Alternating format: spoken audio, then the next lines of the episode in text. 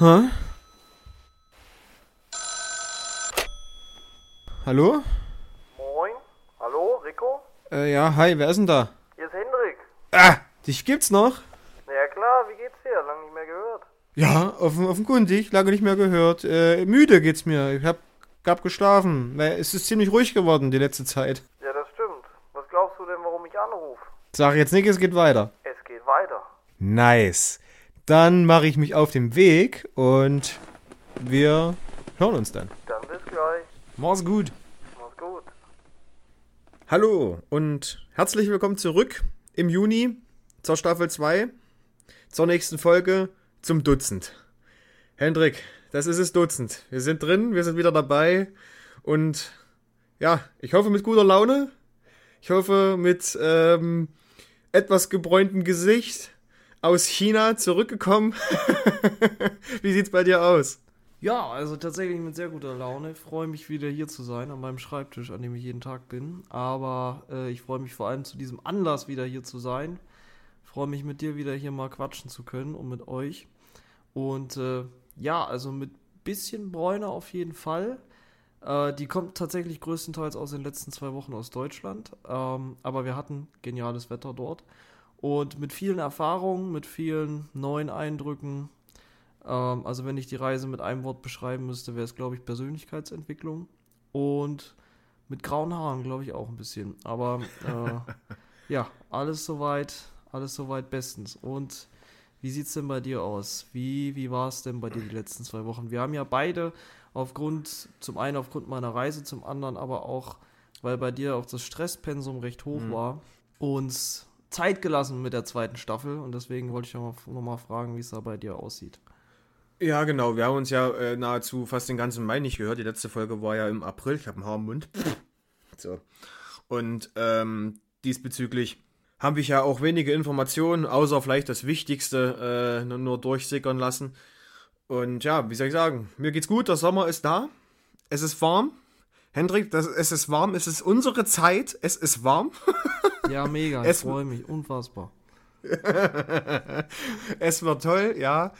Und ähm, wir haben eine Nachricht bekommen oder wir haben auch wir haben viele, natürlich viele Fragen gesendet bekommen über die sozialen Medien. Eine davon ist ähm, von einem Kumpel von uns. Wir sollen bitte nur Positives berichten und das Negative weglassen. Ähm, ich sag's nur gleich vorneweg, weil das wahrscheinlich jetzt so, ich meine, gut, ich weiß nicht, bei dir ist das wahrscheinlich jetzt nicht so der Fall, wenn du dann von China reden wirst, du wirst ja wahrscheinlich alles irgendwie ein bisschen erzählen.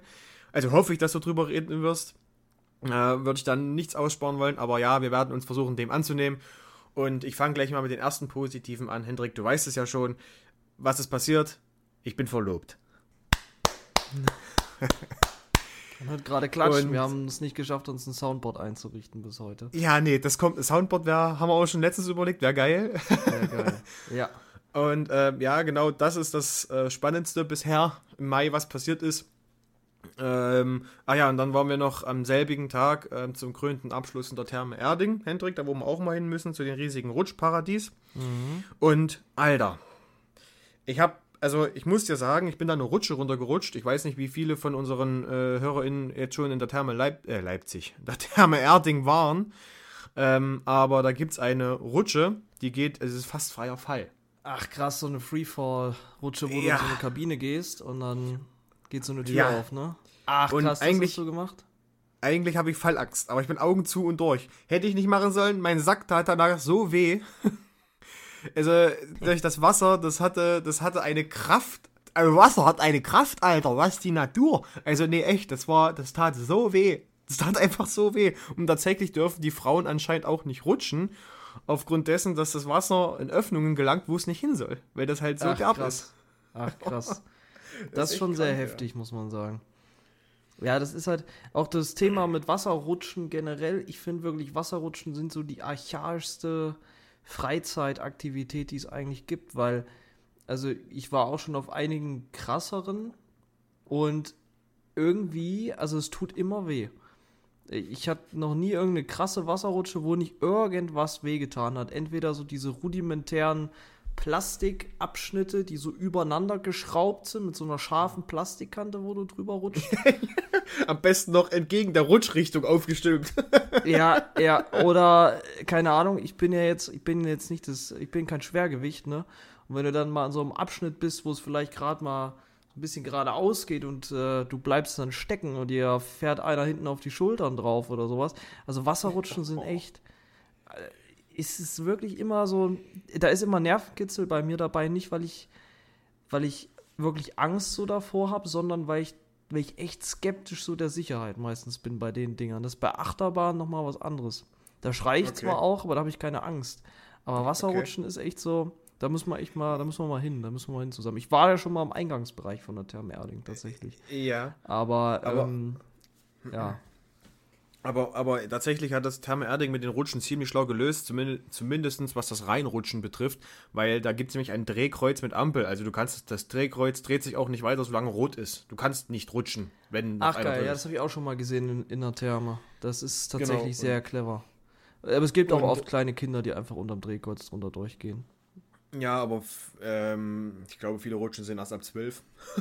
da, Ja, also, da, warten- da gibt es auch einige, die da irgendwie das bewachen, Kameras, keine Ahnung, inwieweit das was bringt, weiß ich nicht. Sicherlich wird es den einen oder anderen geben, der sich da das zunutze macht.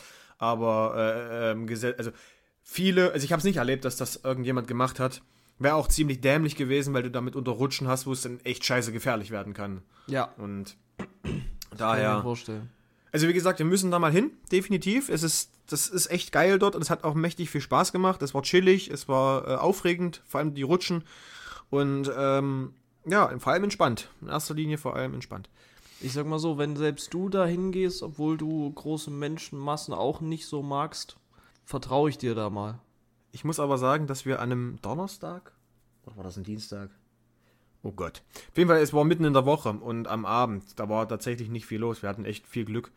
Das ist halt geil. Das also war- wenn dann zu so ja. einer Zeit, weil ansonsten hasse ich sowas. Also wenn da Ja, weil jetzt, wo du sonntags Menschen oder so, Katastrophe. Ja, jetzt wo du Menschenmengen gesagt hattest, da habe ich auch noch eine kurze Story zu erzählen. Im Mai war Duld, das ist in Regensburg ein großes Volksfest und äh, da war ich mit. Und äh, ich kann es jetzt ja einfach mal sagen, ich habe ja ADHS. Mhm. Und ähm, in diesem Zelt, bei so vielen Menschen, bei, bei Blasmusik, die ich ja so, so sehr leiden kann, glaub mir, mein Stresspegel, also es war, es war die Hölle, Alter. Es war die Hölle. Ich wollte, ich konnte dort nichts essen, ich konnte dort nichts trinken, ich konnte einfach nur sitzen und gucken. Scheiße. Das okay, war dann, schon dann schwer. macht sowieso keinen Spaß. Alter, war das grässlich. Und ich brauchte echt danach fünf Minuten. Wir sind aus diesem Festzelt raus nach einer halben Stunde. Und da brauchte ich echt, echt fünf Minuten, um erstmal wieder klar zu kommen. Weil bei mir, es ist ja so bei mir, dass ich ähm, oder mein Gehirn nicht priorisieren kann, welcher Reiz der wichtigste ist. Du musst dir vorstellen, dass, dass, dass, äh, dass es so ist, dass du jedem ähm, auditiven Reiz oder visuellen Reiz so viel Priorität äh, zuschreibst wie einer Lehrerin, die, du- die du der dann versuchst zuzuhören. So, und das kann's halt, das kann halt nicht gefiltert werden. Das prasselt einfach so voll auf dich ein und du bist danach auch echt erschöpft. Und die Ja, das Konzentration, glaube ich. Das glaube ich. mit der brauche ich gar nicht anzufangen, Alter. Das ist dann echt, das ist echt krank. Naja, das soweit das mal zu, zu meiner kleinen, äh, äh, äh, ja, äh, Mai, Mai, Mai-Geschichte. Zur Mai-Geschichte, ja. Was heißt klein? Genau. Ich sag mal, einfach mal verlobt. Da haben wir jetzt gar nicht so viel drüber geredet. Involviert ja auch persönliche Daten. Aber nochmal zum fünften, sechsten Mal herzlichen Glückwunsch. Vielen lieben Dank. Und ich denke mal, vielleicht wissen es jetzt auch wahrscheinlich alle. Jetzt wissen sie auch Ähm, alle, ja. Eins möchte ich noch erzählen, ähm, auch was für dich. Ich habe eine Serienempfehlung. Für alle, die uns hören und auch für dich. Vielleicht hast du es schon gesehen, Mhm. aber ich möchte es gerne loswerden. Ich gehe meinen Freunden damit schon. nicht. Ich gehe meinen Freunden damit schon mächtig hart auf den Sack. Ähm, und zwar geht es um die Serie Spuk in Hill House. Nee, die kenne ich nicht. Es ist eine Horrorserie. Es ist eine Horrorserie und ich lege sie wirklich jeden ans Herz, der sie noch nicht gesehen hat. Die ist etwas älter. Die kommt, glaube ich, aus dem Jahr 2018, 17, 19. Auf jeden Fall ist sie ein paar Jahre schon älter. Und die ist sehr, sehr gut, weil der Horror, also es ist nicht so, nicht so, eine, nicht so was Perverses wie jetzt Saw oder so, wo das um, um Schlitzen geht oder so. Nee, es ist wirklich einfach nur, ja, Psychoterror, Horror. Einfach so richtiger, Ho- einfach Horror in seiner Pursten Form. Ja, genau, kann man so sagen. Es ist wirklich richtig, richtig schön. Ich möchte eigentlich gar nicht zu viel davon, davon sagen, aber ähm, ja, wie beschreibe ich das? Quasi die Serie nimmt dir den Glauben, dass deine Bettdecke der sicherste Ort ist. Also das hat man damals als Kind immer gedacht, ne? dass man, Mhm. wenn man unter der Bettdecke liegt, liegt, ähm, dass es da sicher ist. Die Serie Es sei denn, die Füße dir, gucken raus. es sei denn, die Füße gucken raus, dann wirst du von Emily Rose höchstpersönlich aus dem Bett gezogen. Ähm, nee, aber, äh, oder vom Slenderman gekitzelt. aber die Serie nimmt ja diesen Glauben. Die nimmt ja eigentlich alles und die ist echt. Die ist echt sehr gut. Guckt sie euch an. Empfehlung meinerseits. Aber sei es drum, wie war es bei dir, Hendrik? Wie war China? Was hast du erlebt? Wie war die Reise dorthin? Erzähl mal, was, was ist passiert? Ja, also es gibt tatsächlich unglaublich viel zu äh, erzählen, unglaublich viele Eindrücke. Ich weiß gar nicht, wo ich anfangen soll. Ähm, ich will es noch nicht zu langwierig machen. Und äh, wir waren ja geschäftlich dort. Äh, gleich zu Beginn, ich werde natürlich nichts Geschäftliches erzählen jetzt hier. Ähm, da ist das erstens nicht die Plattform, zweitens ist das ähm, einiges davon eben auch, ach, keine Ahnung, Geschäftsgeheimnis würde ich es jetzt nicht nennen, aber nichts unbedingt jetzt für die breite Öffentlichkeit. Ähm, und äh, ja, ich werde auch die persönlichen Daten der Mitreisenden werde ich schützen. Wir sind zu insgesamt zu fünft gereist. Also ich, meine beiden Freunde und Geschäftspartner, von denen ich auch das Okay habe, dass ich die lustigen Stories erzählen darf. Und ähm, dann noch unsere beiden äh, chinesischen Geschäftspartner, beziehungsweise deutsch-chinesischen Geschäftspartner, ähm, den wir für alles, das ist das Einzige, weil ich da jetzt nicht nochmal nachgefragt habe, ob ich irgendwas Spezielles erzählen darf.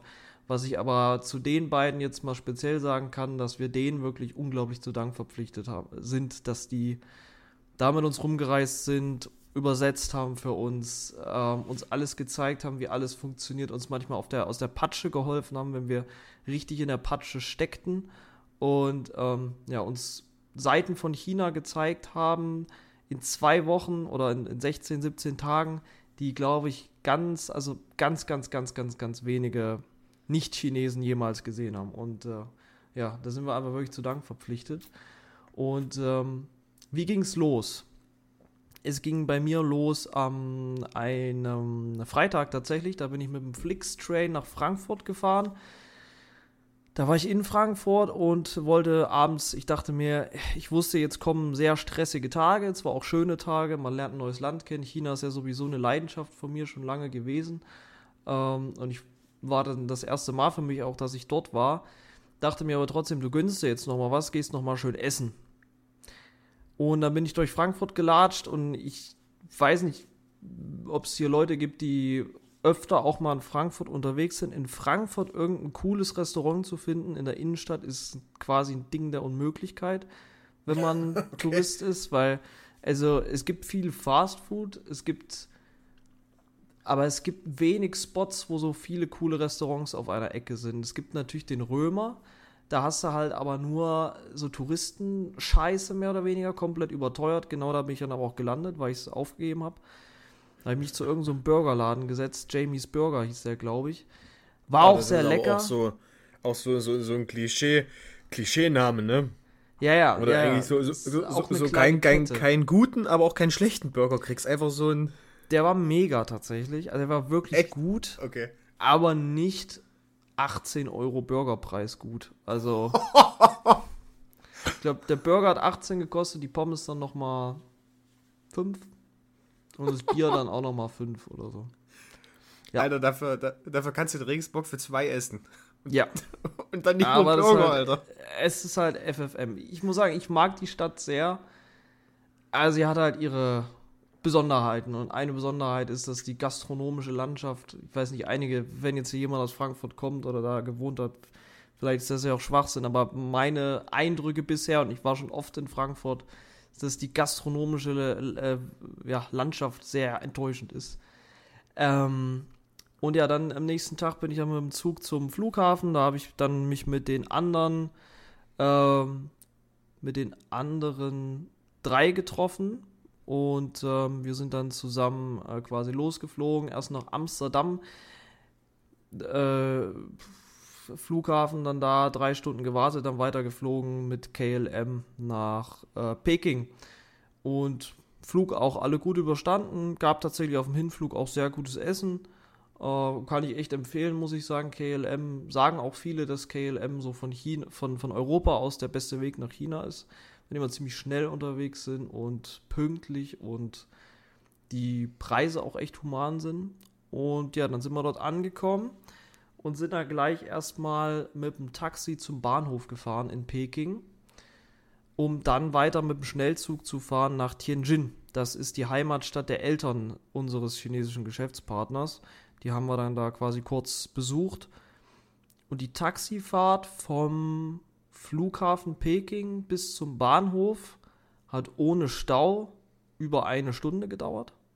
Ah, nee, Mhm. war eine Busfahrt, war eine Busfahrt, war keine Taxifahrt. Das habe ich jetzt ein bisschen ver, ver, vermehlt. Äh, und da haben wir schon mal ein bisschen was von Peking gesehen, wie riesig die Stadt ist. Über 20 Millionen Einwohner, wenn man die eingemeindeten Städte mitzählt. Und dann mit dem Schnellzug war man dann in 30 Minuten nochmal in Tianjin, was auch eine der 15 größten Städte in Chinas ist, mit 14 Millionen Einwohnern. Und äh, da haben wir dann auch eine schöne Zeit gehabt, haben so ein bisschen auch, weil unser Hotel war zwar in der Innenstadt, aber direkt hinter unserem Hotel war ein Stadtviertel, was noch nicht von diesem, von, von dieser krassen Urbanisierung betroffen war in China. Da standen noch einige alte Häuser auch. Und die Gastfreundschaft da war einfach enorm. Da haben wir so eine richtig geile Bar gefunden, auch den ersten Abend. Die haben so, die waren so ein bisschen auf, ja, wie, wie so eine, wie so eine japanische Whisky-Bar oder wie so ein Irish Pub oder so eine Mischung Okay, dazwischen. cool. Richtig geile, äh, richtig, richtig nette Bedienung, ähm, richtig geile Getränke. War so mit Kaffee auch noch, die haben auch richtig guten Kaffee gemacht. Da waren wir irgendwie zweimal oder dreimal insgesamt in der Zeit, wo wir da waren. Haben wir schön was getrunken, guten Einstieg gehabt und dann ging es weiter nach Yentai. Yentai Mhm. ist eine relativ für chinesische Verhältnisse mittelgroße Stadt mit 6,6 Millionen Einwohnern an der, ähm, ja, an der, an der Küste, also an der Ostküste. Mittelgroß. Mittelgroß, mit Mittelgroß, 6,6 Millionen Einwohner. Ja, Ha. ich glaube, Okay. es ist irgendwie unter den Top, ich glaube, so Top 40 größten Städten in China, aber relativ weit unten. Auf jeden Fall. Ähm, Krank. trotzdem das Doppelte von Berlin, aber das sind eben andere Maßstäbe bei 1,5, 1,4 Milliarden Menschen. Offenkundig. Und da kann ich nur sagen, falls jemand einen Geheimtipp sucht, äh, falls jemand einen Geheimtipp sucht, also Yantai ist ein Paradies, wirklich. Am Meer, die saubersten Strände, die ich je in meinem Leben gesehen habe. Äh, jeden Tag sternenklarer blauer Himmel, eine wunderschöne Stadt, weil das auch früher teilweise kolon kolonialisiert wurde und die europäischen Stadtviertel sind noch relativ gut erhalten. Das heißt, du hast halt so die Verbindung zwischen moderner Architektur, europäischer Architektur und der Stadtkern ist, da gibt es noch alte asiatische Gebäude, also eine asiatische Altstadt, so einen äh, alten Markt. Das heißt, du hast da quasi so drei eigentlich sehr weit voneinander entfernte Architekturstile miteinander vereint und das ist echt sehr cool gemacht. Ähm, fast keine Leute aus dem Westen, also wir haben auch insgesamt auf der Reise, wir haben nicht viele, also unter zehn Leute auf jeden Fall ges gesehen, die äh, aus Europa oder anderswoher kamen. Also das ähm, war wirklich krass, weil das Ganze auch immer noch ein bisschen eingeschlafen ist wegen Corona. Und dort haben wir dann mit den, mit den Eltern der, ähm, äh, der chinesischen Geschäftspartnerin, die mit uns gereist ist, äh, haben wir uns da dann getroffen, wurden unfassbar nett empfangen mit einer unglaublichen Gastfreundschaft, haben dann aber auch gemerkt, dass da Alkohol echt ein Thema ist in dem Land. Also auch bei den Geschäftsessen, es ging nichts ohne Alkohol. Es ist einfach Tradition, es gehört dazu und der Vater hat dann auch erstmal am, äh, beim, beim Mittagessen war, glaube ich, das erste Essen, was wir hatten, hat er dann erstmal drei Flaschen Weinbrand auf den Tisch gestellt. Und dann ging es los. Und du musst dann auch trinken. Weil es ist sonst erstens unfreundlich und zweitens respektlos, wenn du es nicht machst. Und drittens ein Zeichen von Schwäche. Ja, Ja, das denken manche Deutsche auch. es ist beispielsweise auch ein Zeichen von Schwäche, wenn du als Erster auf Toilette gehst. Das heißt, es war wirklich eine, dumm? eine Probe. Ich weiß nicht, ich finde es gar nicht dumm. Es ist einfach Tradition so. Und es hat auch, es hat auch echt Spaß gemacht. Und das Essen war geil. Ja, Meeresfrüchte en masse. Es war auch wohl sündhaft teuer. Ähm, und du sitzt dann da halt so an einem runden Tisch. Der hat immer so ein, so ein Separé gebucht in den Restaurants. Da sitzt du so am runden Tisch und in der Mitte vom Tisch ist eine Drehplatte. Und da stellt man eben die einzelnen Gerichte drauf und jeder nimmt sich halt dann immer das runter, auf was er gerade Lust hat. Also eigentlich ein geiles System. Und da haben wir alles gegessen, vom wohl teuersten Fisch Chinas über Garnelen, über so Salate, die aus, aus, aus Meeresfrüchten gemacht wurden, also aus, keine Ahnung, Algen oder was weiß ich. Also war alles lecker, bis auf ein paar Ausnahmen dann beim Abendessen. Die Ausnahme war die Seidenraupe. Die war nicht so lecker.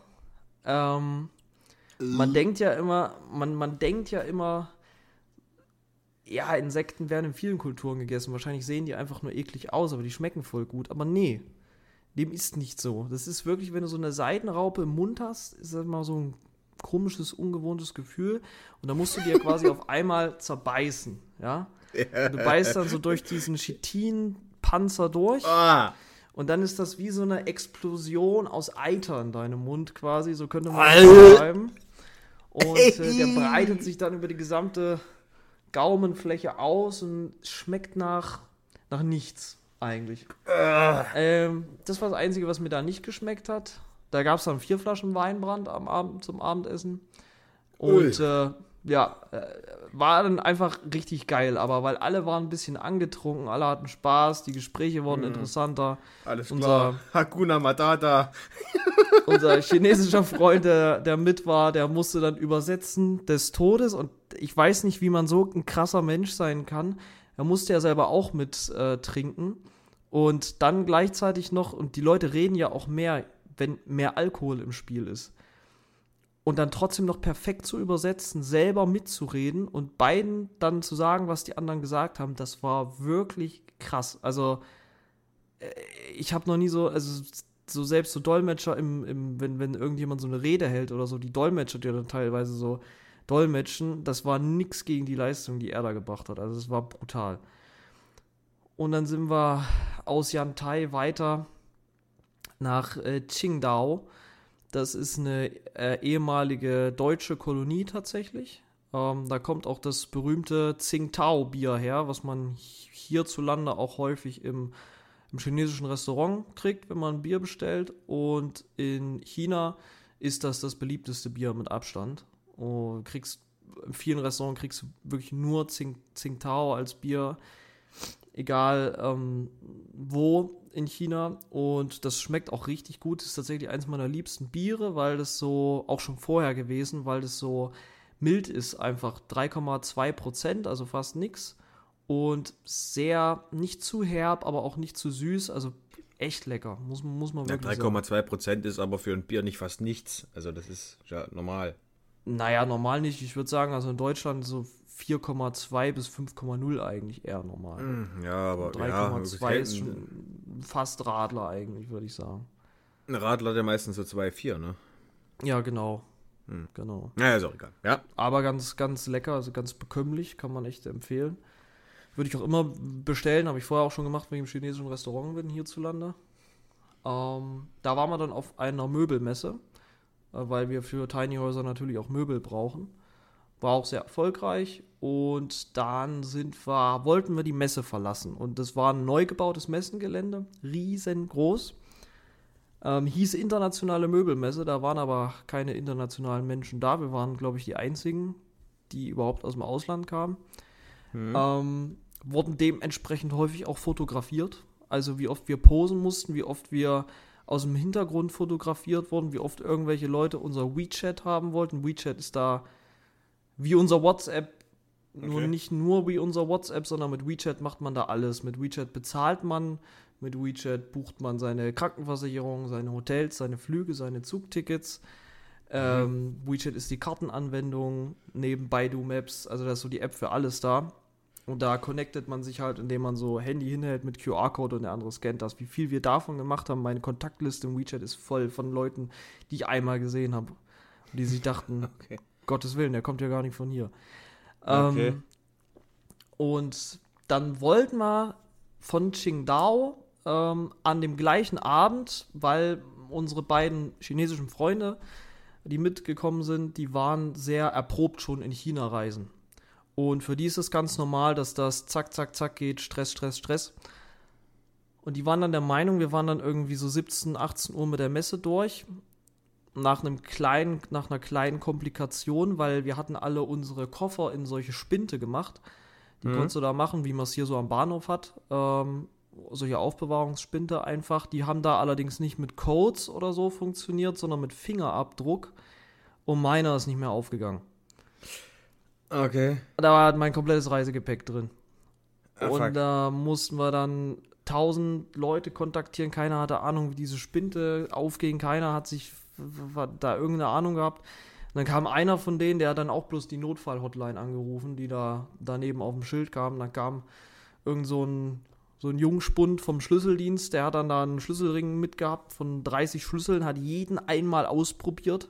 Äh, Gefühlt der vorletzte hat dann funktioniert, da hatte ich dann meine Sachen wieder. Und dann wollten wir eigentlich noch einen Zug nach Shanghai nehmen. Und Reisen in China mit dem Zug ist das Geilste, was es gibt. China hat in den letzten 15 Jahren von null Hochgeschwindigkeitszuglinien auf zwei Drittel des gesamten Hochgeschwindigkeitszugnetzes der Welt hochgebaut. Und du fährst äh, von die Qingdao nach Shanghai, wären wir mit dem Hochgeschwindigkeitszug so fünf Stunden gefahren. Das sind 1200, 1300 Kilometer, so die Dreh.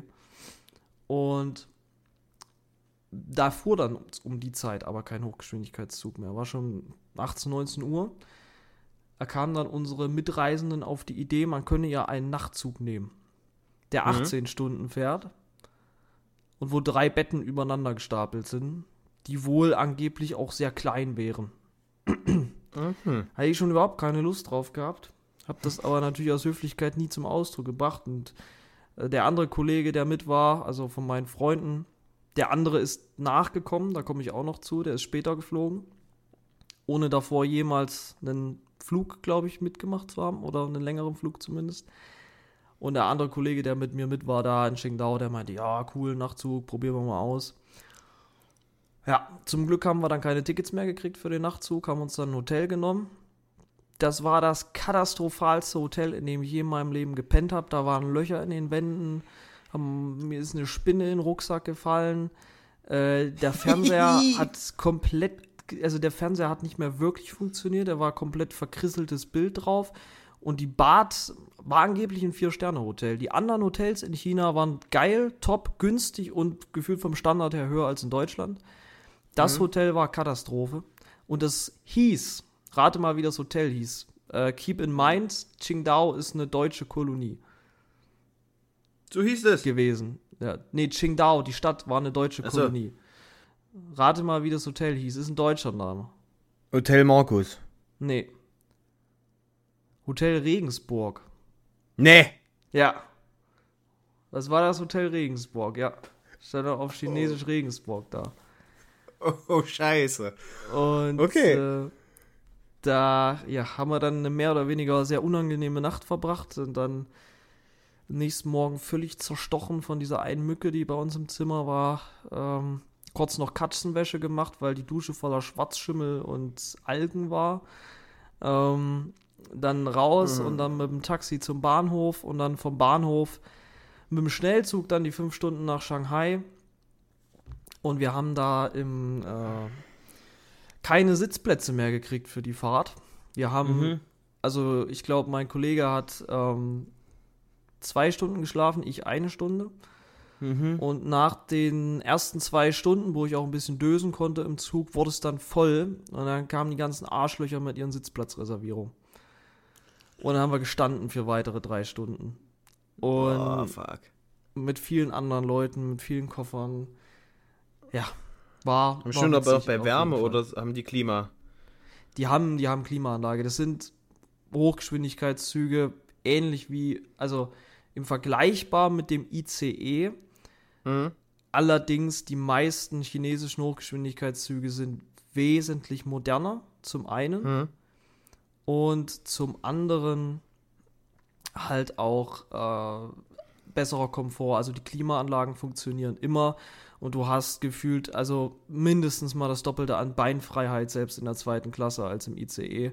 Es Mhm. läuft die ganze Zeit Personal durch, ähnlich wie im Flugzeug, ob du Trinken kaufen willst, Essen kaufen willst. Also es macht einfach Spaß, da mit dem Zug zu fahren. Das muss man ganz klar so sagen. In China braucht man kein Auto. Ähm, zumindest nicht, um lange Dis Distanzen zu überwinden. Äh, es Okay. ist wirklich fantastisch ähm, und immer pünktlich. Ja, also besser geht's eigentlich nicht.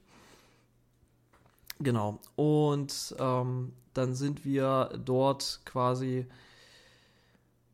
ja angekommen in Shanghai und ähm, das Interessante war, dass davor ähm, unser einer äh, Kumpel angekommen ist äh, in Shanghai. Der ist nämlich nicht nach Peking geflogen wie wir, sondern der ist direkt dann nach Shanghai geflogen. Der noch eine Prüfung in der Uni.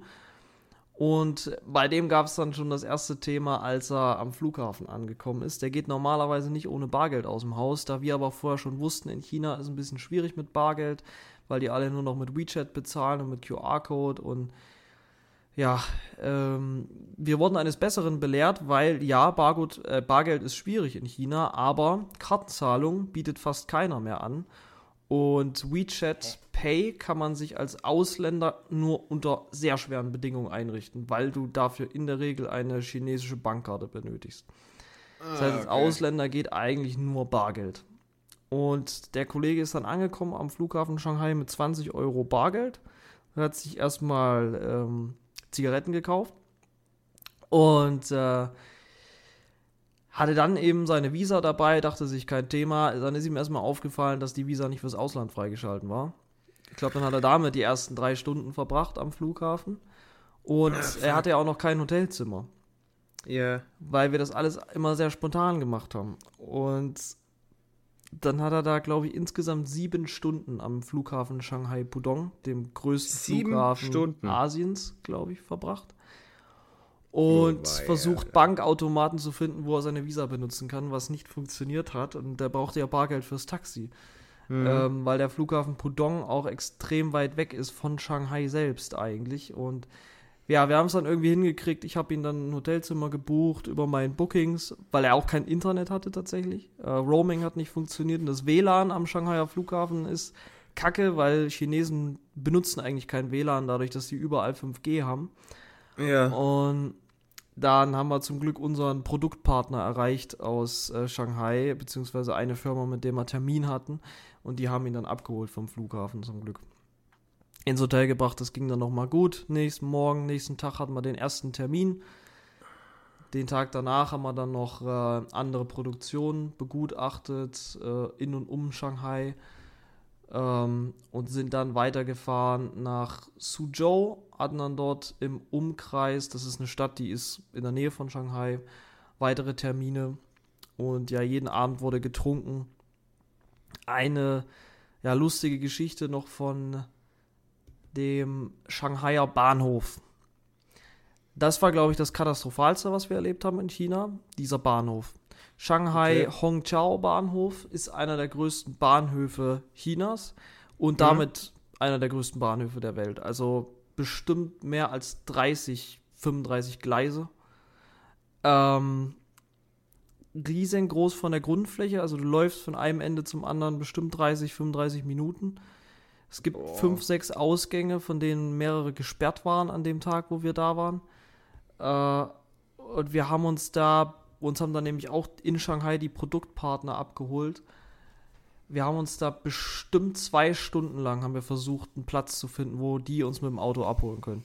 Also es war wirklich Katastrophe. Das war auch der Tag, wo wir fast nicht geschlafen hatten und stehen mussten im Zug und dann, ja, das war, das war sehr speziell, muss man sagen, die Erfahrung ja, an an so diesem einem Tag Bahnhof. kommt letztendlich auch alles zueinander, ne? Also Definitiv. ein, ein, eine Scheißaktion äh, zur nächsten. Äh, Definitiv. Und dann sind wir ja auch wieder abgereist, dann den, den Tag danach, von diesem Bahnhof nach Suzhou. Und äh, mussten dann alle nochmal auf Toilette. Ich dann insbesondere, nachdem ich einen Kaffee getrunken habe. Und sind dann auf die Toiletten gegangen und es trug sich zu. In, in Asien ist es ja relativ weit verbreitet, dass es keine normalen Toiletten gibt, wie wir sie kennen, sondern Bodentoiletten. Also wie so eine Art Plumpsklo. Da ist halt einfach quasi Loch im Boden, also auch mit Becken und Spülung und so weiter. Aber du setzt dich halt nicht drauf, sondern du hockst dich drüber und seilst dann ab.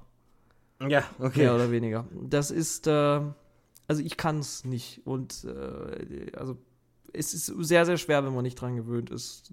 Okay. Ja, auch von anderen gehört. Ich bin ja erst aufs Klo gegangen, ich musste auch mal groß, dann habe ich geguckt, scheiße, es gibt nur diese Plumpsklos, weil da ist nämlich immer vorm, vorm, vor der Kabine an der Tür ist Ja. gekennzeichnet mit einem Bild, was es für eine Toilette ist. Da war immer dieses Bild von diesem Plumpsklos. Dann bin ich wieder rausgegangen, dann musste mein Kollege, musste dann auch mal. Und der meinte dann, ja, ähm, ich muss mal, wo ist denn die Toilette? Und ich so, ja, da, aber pass auf, da gibt es nur Plumpsklos. Oh, scheiße. Und dann haben wir es aber beide nicht mehr ausgehalten. Sind dann beide äh, kurz nacheinander aufs Klo gegangen.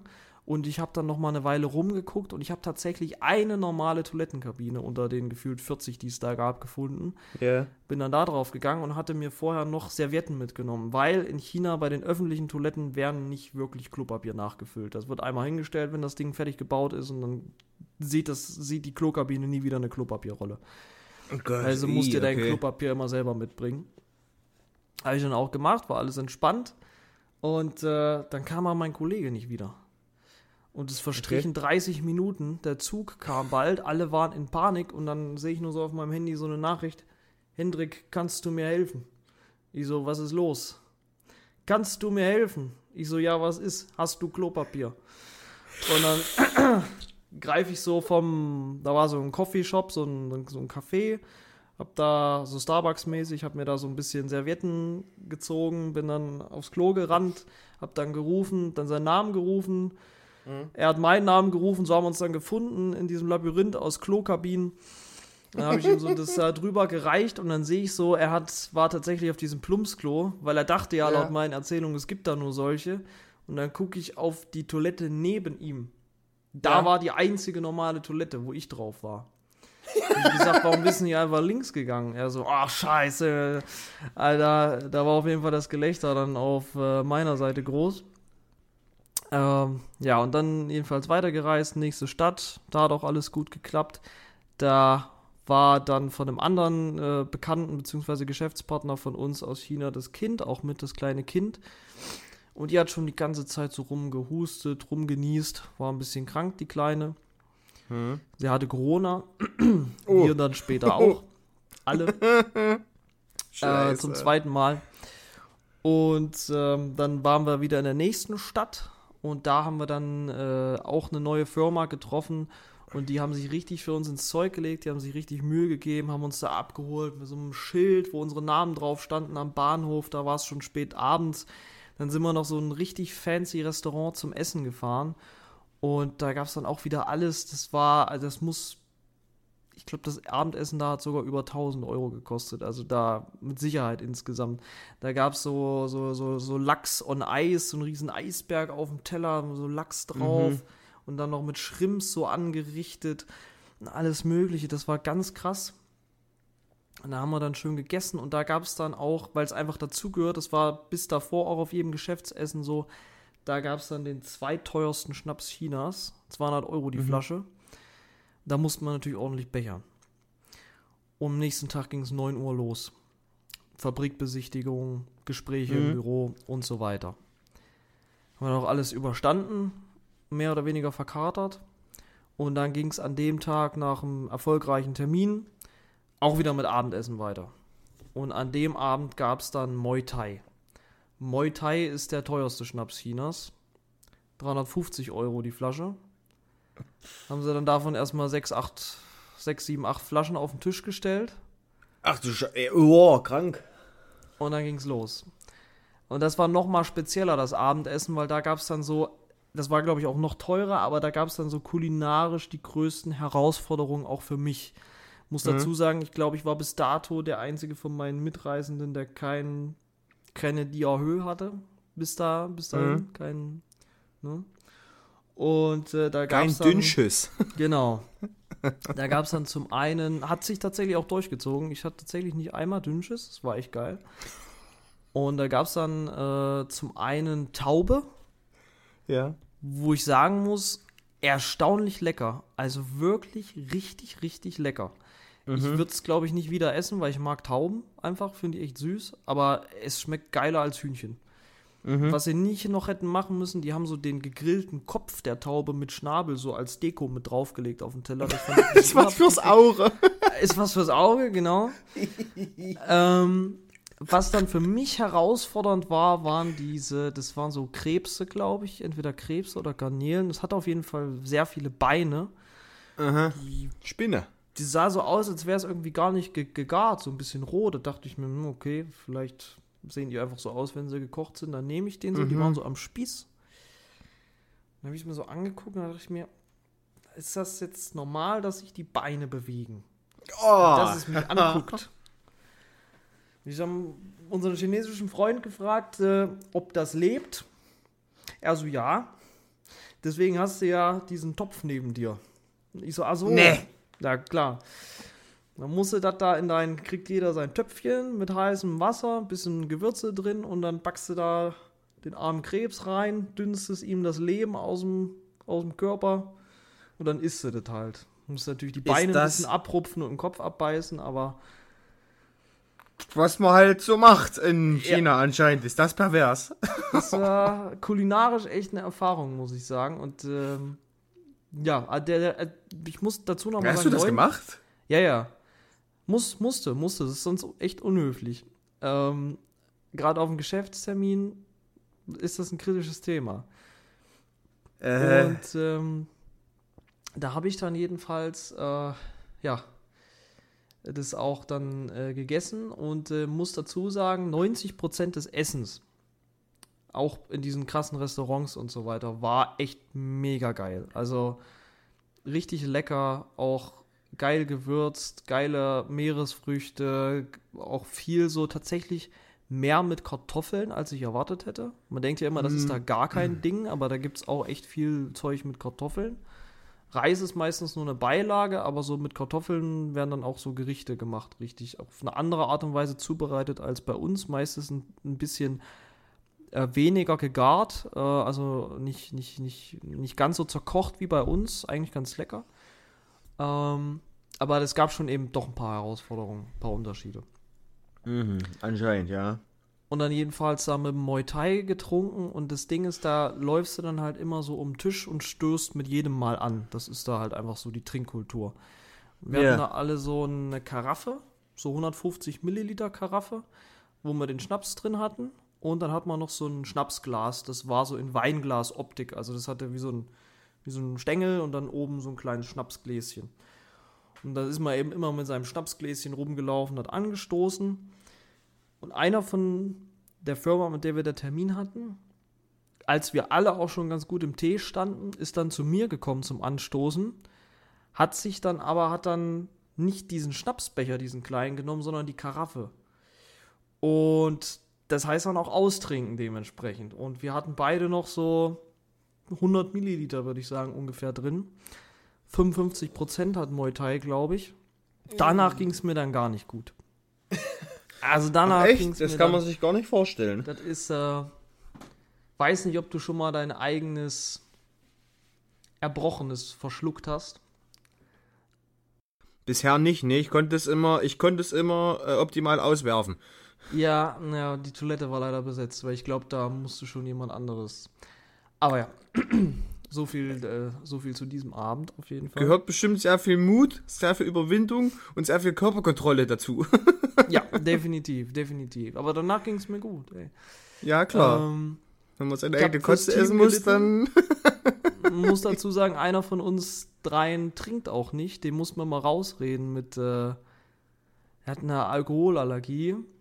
Und Ah. äh, wir anderen beiden haben uns sozusagen immer fürs Team geopfert. Und äh, der andere Kollege stand da auch ganz schön im Tee. Und dann sind wir jedenfalls von äh, dieser Stadt dann am nächsten Morgen auch wieder früh aufgestanden, auch alle wieder relativ verkatert, schlimmer als davor. beziehungsweise der andere Kollege, der mitgetrunken hat, nicht nur verkatert, sondern der war laut eigenen Angaben einfach immer noch betrunken. Und das hat sich so Mhm. den ganzen Tag eigentlich durchgezogen. Und hatte ebenfalls auch absolut keinen Bock mehr. Also dem stand so richtig ins Gesicht geschrieben, ich, ich habe keine Lust mehr. Ja. Frühs aus dem Bett noch irgendwie schnell in dem sehr, sehr coolen Hotel, sehr, sehr geilen Hotel, in dem wir waren, den uns die Firma tatsächlich auch komplett bezahlt hatte. Also das war auch nochmal der Wahnsinn, was, was die Gastfreundschaft auch angeht. Sowas habe ich noch nie erlebt an Gastfreundschaft. Ähm, und sind wir dann weitergefahren, äh, einmal noch ins Büro, nochmal eine kleine Nachbesprechung und dann haben die uns auch sehr, sehr netterweise zum Flughafen gefahren. Dann haben wir an dem Tag noch einen Inlandsflug gemacht, wieder zurück nach Yentai, weil wir dann beim äh, Vater nochmal zum, äh, zum äh, Geburtstag tatsächlich überraschungsmäßig eingeladen waren, was eine sehr, sehr krasse Ehre für uns war, da da auch nur engerer Familienkreis da war und Mhm. wir halt zusätzlich. Ah, jedenfalls war es trotzdem eine ganz schöne Herausforderung, mit dem, was am Abend davor passiert ist, äh, diesen Inlandsflug noch zu bewerkstelligen und auch den damit verschwundene- ver verbundenen Stress. Und ich Ja. muss ja sagen, ich, ich liebe Fliegen eigentlich und ich finde alles, was mit Luftfahrt zu tun hat, ich finde wirklich alles interessant. Ich finde Flughäfen interessant, ich finde Flugzeuge interessant, ich finde die Physik von Flugzeugen interessant. Ich mag es Ja. eigentlich immer zu fliegen. Aber ich hatte an dem Tag echt ein dünnes Nervenkostüm. Ja. Und der Flug war mit China Eastern. Und ich, es gibt wenige Airlines, vor denen ich so viel Respekt habe wie China Eastern, weil ähm, genau ein Jahr bevor wir, also fast auf den Tag genau ein Jahr äh, nach vor unserem Inlandsflug da, Hm. ist eine China Eastern Maschine in China abgestürzt mit, ich glaube, 162 Toten. Ähm, Ui. Und der Vorfall ist bis heute noch nicht aufgeklärt. Und das ist so das, was mir so ein bisschen Sorgen gemacht hat, weil die auch immer so ein bisschen, also China Eastern so ein bisschen versucht hat, äh, das Ganze ein bisschen undurchsichtig zu halten und äh, generell einen sehr, sehr schlechten Ruf. Für, also chinesische Airlines haben eigentlich äh, größtenteils einen relativ guten Ruf, China Eastern absolut nicht. Hm. Und dann sind wir in die wirklich, ich glaube, es ist mir auch schlimmer vorgekommen, dadurch, dass ich auch noch ein bisschen verkatert war, wirklich in krasse Turbulenzen gekommen dann noch, weil das Wetter irgendwie nicht ganz so schön war. Der auch ganz schön Verspätung hatte, das heißt, er hat auch ganz schön drauf gedrückt. Jedenfalls ist mir da mein Nervenkostüm ist mir da echt äh, zerbrochen auf dem Flug. Also das hat keinen Spaß Oh gemacht. Gott, ey. Jetzt äh, 2,5er Tavor regelt. Ja, ja, das hätte, hätte gut getan. Und dann sind wir dann gelandet in Yentai wieder, im Paradies mehr oder weniger. Wollten eigentlich auch noch weiter dann nach der Geburtstagsfeier, wo unser Freund dann gesagt hatte, unser chinesischer Freund, ich habe verhandelt. Ja, wir trinken heute nicht so viel, weil mein Kollege auch überhaupt keinen Bock mehr hatte, noch was zu trinken, weil der immer Ja. noch betrunken war und Laune wirklich des Grauens hatte. Heute gibt es nur eine Flasche Weinbrand, alles gut. Waren dann zwei Flaschen Weinbrand und im Hintergrund Ja. standen noch drei, vier Kisten Bier. Oh, Und dann haben wir da noch, dann haben wir da noch äh, so eine andere Gruppe Chinesen hat uns dann zum Tisch geladen, weil in der Stadt sind halt nicht so viele Ausländer und für die war das ein Highlight, dass mal Gäste da waren. Da muss man mit denen dann noch tausend Fotos machen, haben angestoßen. Äh, und dann war man halt zu lange weg von der Geburtstagsfeier und dann haben die das auch mitgekriegt und haben sich dann beim Vater entschuldigt, indem sie noch eine Kiste Bier da quasi zu Gott. uns im Raum gebracht haben und uns geschenkt haben. Ja, mit, dem, mit dem Alkohol, ist es, ist es deswegen so, weil die dachten, die Deutschen saufen viel oder trinken die Chinesen generell mehr als Deutsche? Nee, nee, die trinken wesentlich, wesentlich mehr als wir. Also, das ist, äh, Krank. das ist da einfach so Kultur, ne, Trinkkultur.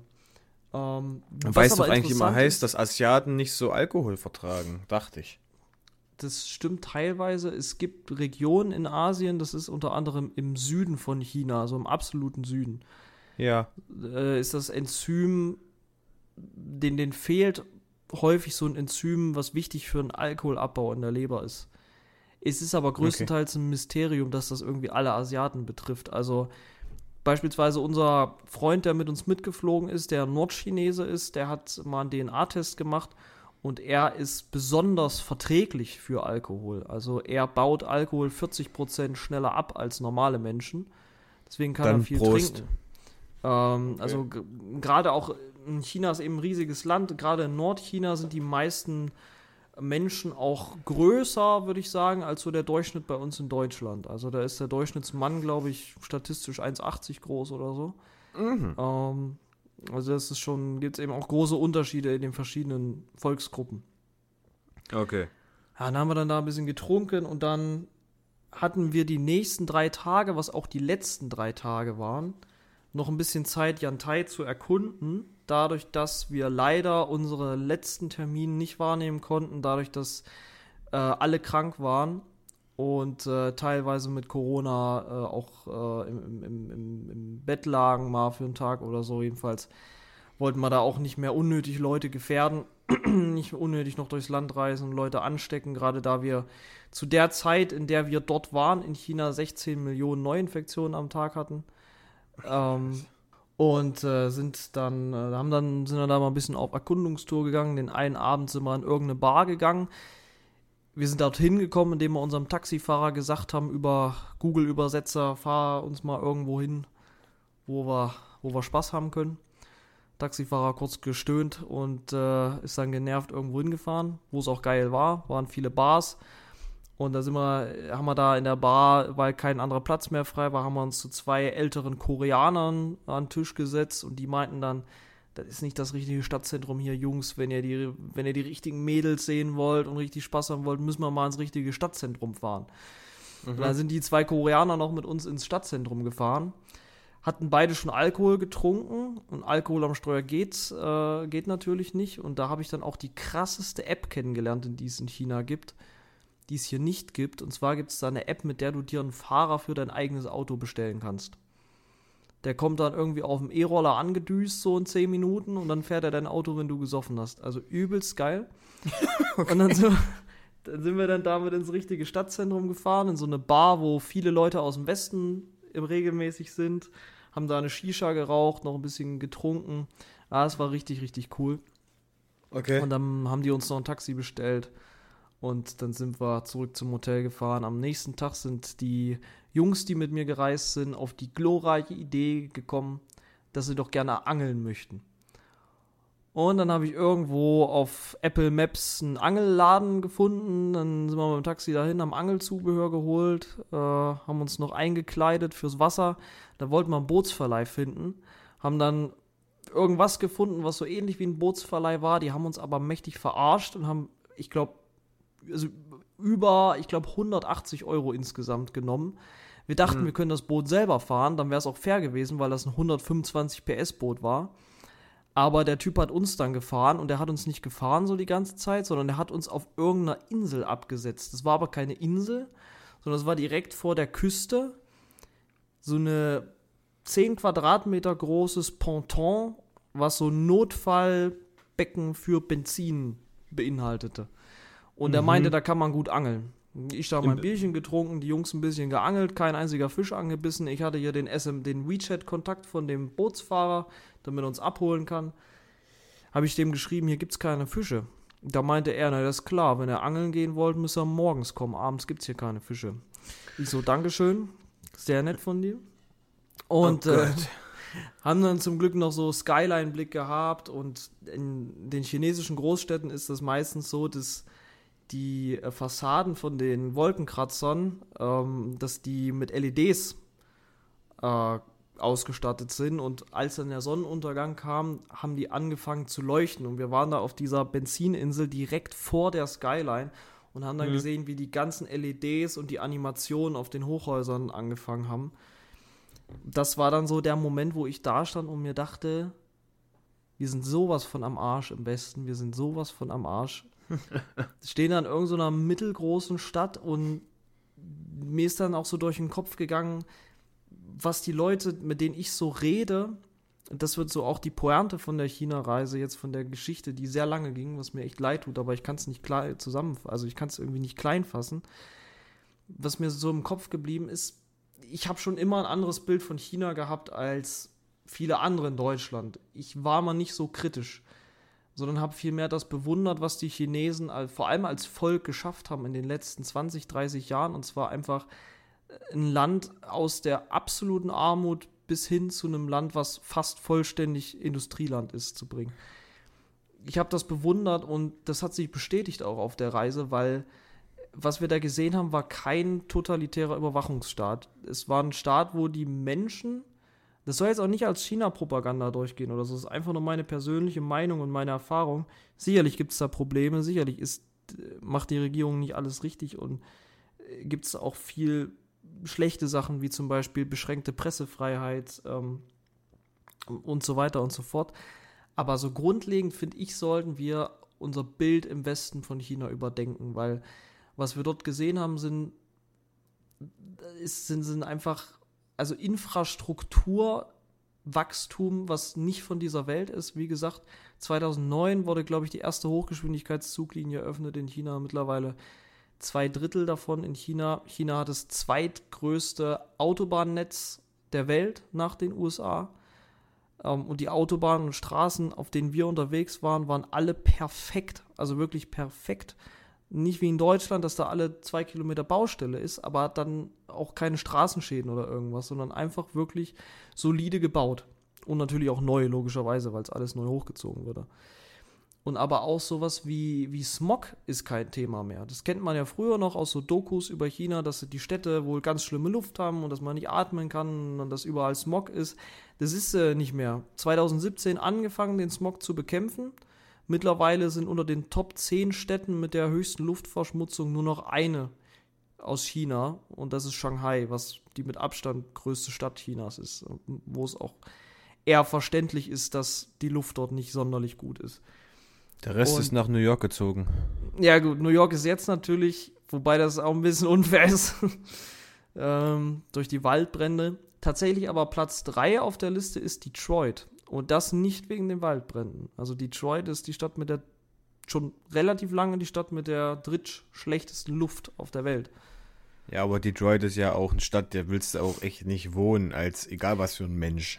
Das stimmt, aber ich finde es trotzdem krass, weil die Industrie ist ja rausgegangen aus Detroit und trotzdem ist die Luft da schlecht. Also das finde ich, find ich sehr krass.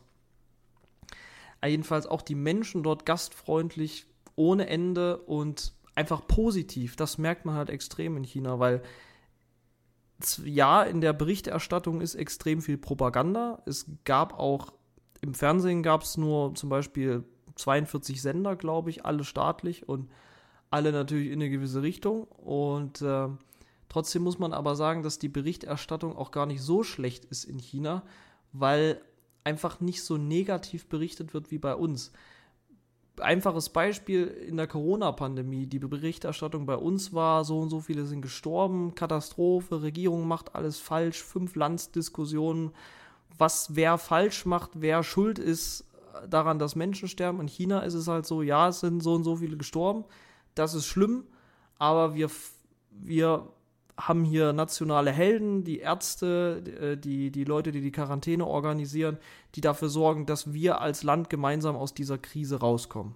Nur mal als einfaches Beispiel. So dieser Zusammenhalt und dieser gesunde Patriotismus, der ist einfach, also das merkt man den Chinesen wirklich an, dass denen das gut tut und dass die Leute da im Schnitt, wie gesagt, ich war nur zwei Wochen, 16 Tage da, ich war nur in neun Städten in China. Ich kann es nicht also ich kann nur mein kurzes, kleines Bild der Gesamtlage abgeben, aber die Leute waren echt sehr positiv drauf. Und das war echt ein super angenehmes, super angenehme Abwechslung von dem, was ich so tagtäglich hier zu Hause äh, in Deutschland erlebe.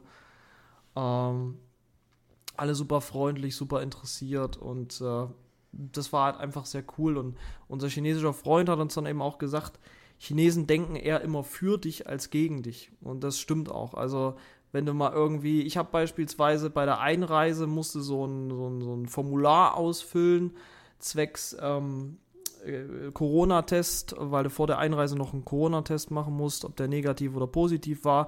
Und ich habe aus Versehen bei der Einreise das Abreiseformular äh, abgegeben, wo ich nicht angeklickt habe, wie mein Testergebnis war. Ja. Und äh, die haben mir dann aber nicht irgendwie die Einreise verschwert oder so, sondern die haben mich schnell beiseite genommen, haben noch einen Corona-Test mit mir gemacht und haben mich direkt wieder abgehen lassen. So. Also mhm. war schon alles sehr, sehr, sehr, sehr korrekt, sehr, sehr nett, sehr, sehr gut organisiert. Und ähm, ja, ich äh, habe eigentlich echt noch viel zu erzählen, aber ich merke, ich erzähle gerade schon viel zu lange. Tut mir echt leid, ich konnte es nicht, konnt's nicht runterkürzen. ähm, deswegen höre ich jetzt, glaube ich, an der Stelle einfach mal auf. Ich habe, glaube ich, tausend Sachen vergessen, aber das ist so, das ist so das, was, was ja, mir von der Reise besonders in Erinnerung geblieben ist. Und ähm, ja, vielleicht äh, können wir uns in einer anderen Folge nochmal intensiver über China an sich unterhalten, weil ich glaube, das ist nochmal ein Thema, ähm, das sehr, sehr spannend ist. Aber ja, so viel dazu. Ja, wobei ich aber sagen muss, dass ich mich für das Thema China halt überhaupt gar nicht interessiere. Also ich könnte, ich könnte jetzt zu dem, was du sagst, überhaupt nichts beitragen. Ich meine, ich habe zwar mal irgendwelche Dokus gesehen, mal irgendwelche Nachrichten gehört, ja, und ähm, irgendwelche, irgendwas Schlechtes über die Politik äh, oder über das System in China gehört. Aber mehr als das weiß ich halt auch einfach nicht und ich weiß nicht, ob ich mich damit überhaupt befassen wollen würde, weil China mir halt wirklich ist. Tut mir leid, aber China interessiert mich so überhaupt nicht. es ist absolut nicht mein, mein Interesse. Das muss ja auch nicht sein, das muss ja auch nicht sein. Aber ich glaube, gerade dann ist es interessant, mal was drüber zu hören. Weil Ja. man ja immer nur diese eingeschränkte deutsche Perspektive über China hat. Das ist vielleicht richtig, ja. Ja, deswegen- Wobei es dann nochmal interessant wäre, mit jemandem äh, sich zu unterhalten, der dort jahrelang gelebt hat oder noch lebt. Da kenne ich Wie? viele. Da kenne ich viele, Ja. die man mal vielleicht einladen könnte auch sogar. Ja, das wäre vielleicht mal sehr interessant. Aber so viel erstmal dazu, wie du schon sagst, eine sehr, sehr spannende äh, Sache und ähm, freut mich, dass es so cool war und dass ihr ein bisschen was trinken konntet. Ein paar Schnaps, Ja, das ist doch immer schön. Ja, also äh, freut mich, dass alles geklappt hat und ähm, eine Frage gilt noch zu klären, bevor wir jetzt zum nächsten Thema wechseln. Ähm, kann sich jetzt meine Mitschülerin bei dir ein Haus kaufen? das, ähm, das kann sie ab Oktober voraussichtlich. So, da hast du es gehört. Ab Oktober kannst du, kannst du dir jetzt holen. Genau. Aber äh, was sie schon mal machen kann oder was jeder gerne machen kann, ist sich auf unserer Webseite zu informieren. Das ist klein-da-heim.de.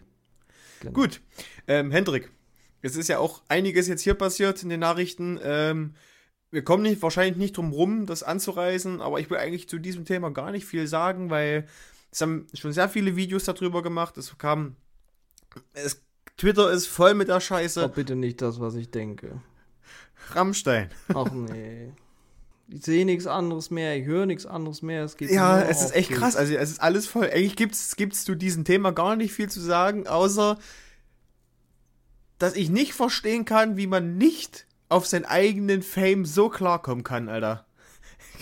Wie man sich selbst nicht unter Kontrolle haben kann und vor allem wie, wie anscheinend eine komplette Band und und Crew so einen Idioten deckt. Ich, kann das nicht nachvollziehen. Ich kann es absolut nicht nachvollziehen.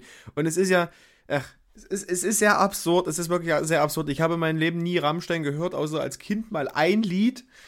Aber ähm, fand die ja schon immer suspekt. Also ich habe mich für die auch einfach nicht interessiert. Ich finde ich, was ich halt nur krass finde, äh, jetzt, jetzt äh, allgemein, ist, dass eine Person halt auf, auf seine Bekanntheit, auf seine, auf seine Geilheit einfach nicht klarkommt, Alter. Und dann so eine Scheiße macht. Also ja, stimme ich allem zu. Ich bin auch kein Rammstein-Fan. Also ich, äh, ich mochte zwar früher Metal, aber ich mochte mehr so New Metal, die Richtung. Und Rammstein, ach, ich weiß nicht, erstmal sind mir außer, außer Rap sind mir deutsche Musiker relativ suspekt meistens. Und Rammstein fand ich schon immer ein bisschen weird. Ich hatte aber immer großen Respekt vor Rammstein, weil die, die äh, so mitunter einzigen deutschen Künstler sind, die international extrem krassen Erfolg hatten. Und ich würde auch sagen, zu Recht, weil die Musik einfach sehr einzigartig ist und ähm, dafür kann man denen schon Respekt zollen. Jetzt die Situation, die aufgekommen ist, ich finde es sehr schön, dass mal Aufmerksamkeit auf dieses Thema kommt, weil das gibt es ja schon immer seit es Rockbands gibt, gibt es das und diese Row Zero und so weiter und so fort. Das gibt es auch nicht nur bei Rammstein, das gibt es bei so gut wie jeder Ja. Band in bestimmten Musikrichtungen und solche Partys auch. Und ich finde, man sollte jetzt so den Sprung vielleicht schaffen von Rammstein, mal dieses strukturelle Problem Hm? aufzugreifen und diese Sexismus, sexuelle Übergriffe im, in der Musikszene mal generell aufarbeiten, weil das war ja vor allem ein Thema durch MeToo in der Filmszene und da hat man so die Musikszene so ein bisschen außen vor gelassen, obwohl es ja auf der Hand liegt, dass es dann da ähnlich sein wird Hm. In der, in der, in der künstlerischen Welt sozusagen. Und deswegen hoffe ich, dass das äh, jetzt mal dort transparenter aufgearbeitet wird. Und trotzdem möchte ich dazu sagen, keine Vorverurteilung, solange kein Recht gesprochen wurde. Das ist, glaube ich, auch, was der Shoutouts an der Stelle, der dunkle Parabelritter in seinem Video gesagt hat Ja. den ich bei dem Thema auch als Quelle sehr schätze. Ähm, und äh, ja, ist ein komplexes Thema, ist ein, ist ein schwieriges Thema, auch weil du kannst, also viele sagen ja immer, wir müssen irgendwie erst Beweise, Beweise, Beweise und das muss zu 100% bewiesen werden, bevor wir irgendwas sagen können. Ge- Geht nicht. Das ist nicht wie ein Mord, wo jemand, keine Ahnung, eine Kugel äh, im Rückenmark hat und man nachverfolgen kann, wer die Kugel jetzt geschossen hat, äh, sondern das ist ein Thema, wo sehr viel ja einfach nicht handfest bewiesen werden kann. Und wenn so viele Opfer das ansprechen, dann liegt es irgendwo auf der Hand, dass da was dran sein muss. Ja. Und deswegen finde ich, sollte man da vielleicht auch als Rammstein-Fan seine rosarote Brille mal ablegen und zumindest äh, akzeptieren, dass da sowas vorgefallen ist. Das ist wohl richtig und ich bin echt gespannt, äh, wie sich das dann weiterentwickelt und äh, ich glaube, mehr als das kann man zu dem Thema auch gar nicht sagen. Es haben viele was dazu gesagt, manche äh, haben es auch, wie du schon sagst, die, dieser äh, äh, dunkle Parabelritter, den ich jetzt selbst äh, kaum gucke oder, oder mir das ansehe, ähm, hat er wahrscheinlich schon was Gutes zugem zugesagt. Ähm, wie viele andere auch, daher können wir das, glaube ich, jetzt erstmal hier abschließen, das Thema. Äh, ich habe nämlich noch ein neues mitgebracht und aufgrund deiner, deiner, deines Monologes muss ich ja ein bisschen racen. Alles gut, wir Äh. können die Folge auch mal ein bisschen länger machen. Ja, aber das ist halt eine Special-Folge, okay. Ähm, und zwar, Hendrik, es ist ein Thema, das liegt mir ja schon lange auf dem Herzen und ähm, vielleicht kannst du ein oder andere schon nicht mal hören. Ich habe mich ja, ähm, was, was jetzt ähm, die Ausbildung angeht, ja schon häufig mal beschwert und ähm, das möchte ich jetzt hier in dem, in dem Fall nicht nochmal machen, sondern ich möchte ähm, das jetzt, ich möchte einfach mal für alle was sagen, was, was, was ja alle betrifft, vor allem unsere Generation. Und ich weiß nicht, wie es bei dir ist. Du bist ja selbstständig und hast äh, äh, vielerlei Sachen am Laufen. Aber äh, vielleicht kamst du auch schon mal in diesen Genuss, Anführungszeichen Genuss. Aber ich find's echt absurd, wie manche Arbeitgeber und teilweise aber auch Arbeitskollegen, mit denen man halt äh, dann tagelang äh, ähm, oder wochenlang zusammenarbeitet, erwarten, dass man sein Leben für seinen Betrieb oder beziehungsweise für seine Einrichtung oder für sein Unternehmen komplett aufopfert. Ja. Also, dass, dass, dass manche Leute, also ich kann mal kurz meine persönliche Erfahrung erklären oder schildern. Ich hatte oftmals die Erfahrung gehabt, dass, dass es waren vor allem die Älteren, also so, so äh, Millennial-Generation, Boomer, ne, die, also Ü40, sagen wir einfach die Zahl Ü40, ähm, das waren meistens die, die dann meinten, ja, ähm, warum wollt ihr, denn- wie, ihr wollt nicht mehr arbeiten, ne? äh, wie nur Teilzeit, macht doch Vollzeit, also quasi, die meinen, wir seien zu, wir sind nicht mehr belastbar, wir wären faul oder sowas, ne? Und ähm, das fand ich schon immer sehr krass und ich habe es auch nie wirklich verstanden, so dass, dass Menschen sich so über ihre Arbeitsstunden definieren oder beziehungsweise über die Menge an Arbeit, die sie ableisten, definieren. Und das finde ich halt so krass. Und ich, ich weiß nicht wieso. Ich meine, es gibt Berufe, ja, die sind erfüllend. Aber selbst da ziehe ich doch eine Grenze, wo ich sage, bis hierher und nicht weiter, ansonsten wird es doch ungesund. und ich, ich verstehe nicht, wie, wie, wie, wie man dann immer höher, immer besser, immer weiter, oder vielleicht nicht mal immer besser, aber immer mehr, einfach nur mehr, ob du jetzt besser wirst oder nicht, ob, ob dich das challenged oder nicht, sei mal dahingestellt. Es geht, geht ja einfach nur um äh, Mehraufwand, wo ich mir denke so, warum? Warum soll ich mir, mein Körper und meinen Mitmenschen das antun, obwohl ich qualitativ was Besseres tun könnte als den Scheiß? Verstehe ich nicht. Kann ich nachvollziehen. Ähm, ich glaube, man muss da ein bisschen differenzieren, weil das auch immer eine Typfrage ist. Also es gibt Menschen, das ist auch psychologisch erwiesen, das sind häufig so auch nur zwei bis drei Prozent der Bevölkerung, ähm, die, sind so aufgebaut, da geht es nicht anders. Die erfüllt das so sehr Arbeit und Leistung bringen und die sind sehr wettkampfgesteuert. Das sind so die CEOs, sage ich mal, äh, die Leute, die in den großen DAX, ähm, Nasdaq-Unternehmen im Vorstand sind. Ähm, da brauchst du auch einfach solche Leute, die so eine krasse Ambition haben. Aber es trifft auf jeden Fall nicht auf den Durchschnitt zu. Ja. Nee, nee, das, ja, das ist mir ja klar, dass es solche Menschen gibt. Und ich, ich, ich, ich finde es cool, dass es dann, dass man wirklich, wenn man wirklich eine Berufung hat, eine Erfüllung in seinem Beruf, dann ist das ja auch was wirklich Geiles. Aber die, genau diese Menschen meine ich ja gerade eben nicht. Ich meine, dass die dann gerne arbeiten, es gibt, die haben auch viel positiven Stress, aber letzten Endes dieser positive Stress macht ja auch was mit ein. Ja. Äh, ganz exakt das gleiche wie negativer Stress, das ist ja klar. Und äh, ich glaube, das brauche ich dir nicht zu erklären. da hatten wir ja schon oft drüber, uns ja. drüber unterhalten. Aber ähm, ich finde es halt einfach nur krass, dass äh, mir geht es ja gerade um die Menschen, die nicht in solchen Positionen sind, die, die quasi keine Berufung haben, die teilweise in dem Beruf einfach nur in diesem Beruf nur arbeiten, weil sie in diesem Beruf arbeiten, nicht mehr und nicht weniger. Und selbst von denen oder vor allem von denen hörst du das und die werden dann auch so richtig ähm, unfreundlich dir gegenüber. Mhm. Und das finde ich halt so krass. Und 2021 haben 4,5 Millionen Menschen in Deutschland mehr gearbeitet, als in ihrem Arbeitsvertrag ausgemacht war. Also so ca. 10% aller Berufstätigen. Im Schnitt haben sie 2021 18 bezahlte und 20 unbezahlte Überstunden gemacht. Also eine komplette Woche mehr gearbeitet als eigentlich vereinbart. Was dann auch nicht entlohnt wurde oder du irgendwas dafür bekommst. So, und jetzt mal meine Frage an, an meine Frage an dich an der Stelle: Wie viel Sinn siehst du eigentlich in deiner Arbeit? Es ging ja gerade darum, dass, dass, es, dass manche Leute eine Erfüllung haben. Ne? Wie ist das bei dir? Erfüllt dich deine Arbeit oder was, welchen Sinn gibt dir deine Arbeit? Also sind ja bei mir, ich habe ja im Prinzip drei Jobs. Hm. Das eine ist meine Werkstudententätigkeit als, als Angestellter auf 10, 15 oder 15 Stunden Basis. 10 Stunden pro Woche, glaube ich. Also sehr human.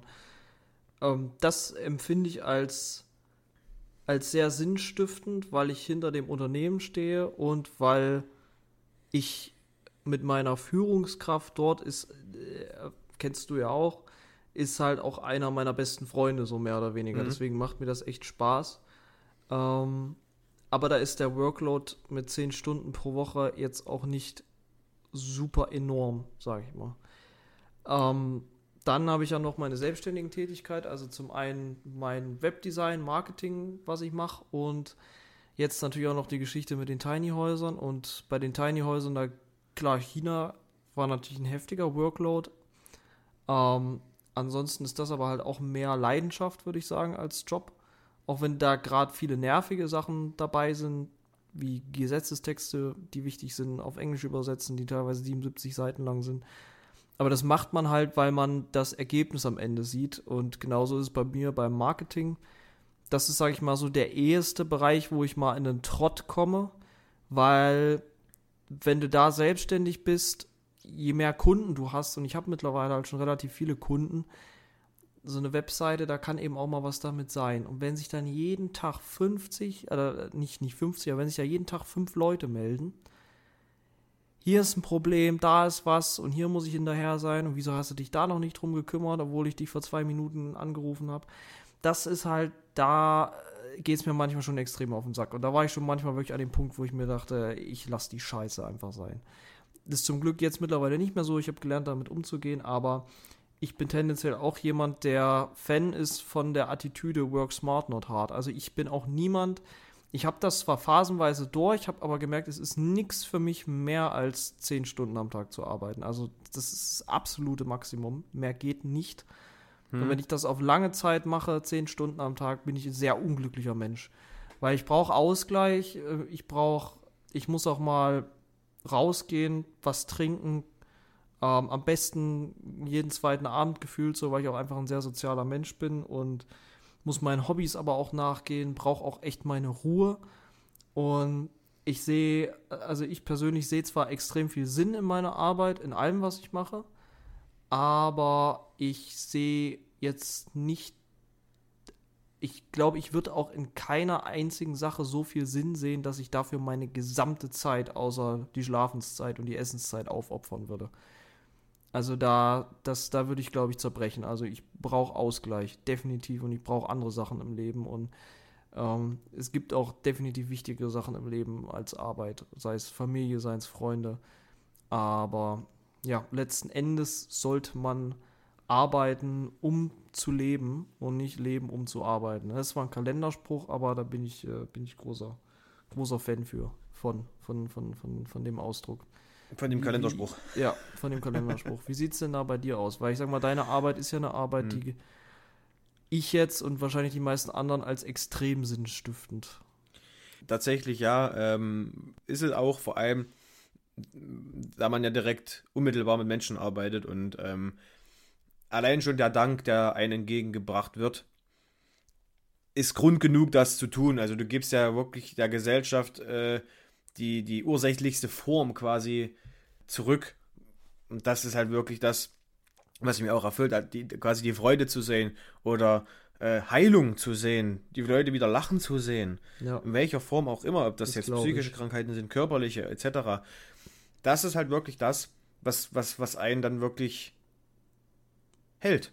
Und auch äh, gerade bei Mitmenschen, wenn du, wenn jetzt Mitmenschen sich ebenfalls bei dir bedanken, dass du ihr Kind, ihren Partner oder ihre Partnerin äh, wieder auf, auf die richtige Bahn gelenkt hast. Das ist halt eben was, das macht dir was mit dir. So, und, ich meine, es ist nicht immer der Fall. Du hast auch, natürlich hast du auch Idioten dabei, die sich permanent nur beschweren. Das hast du ja aber überall.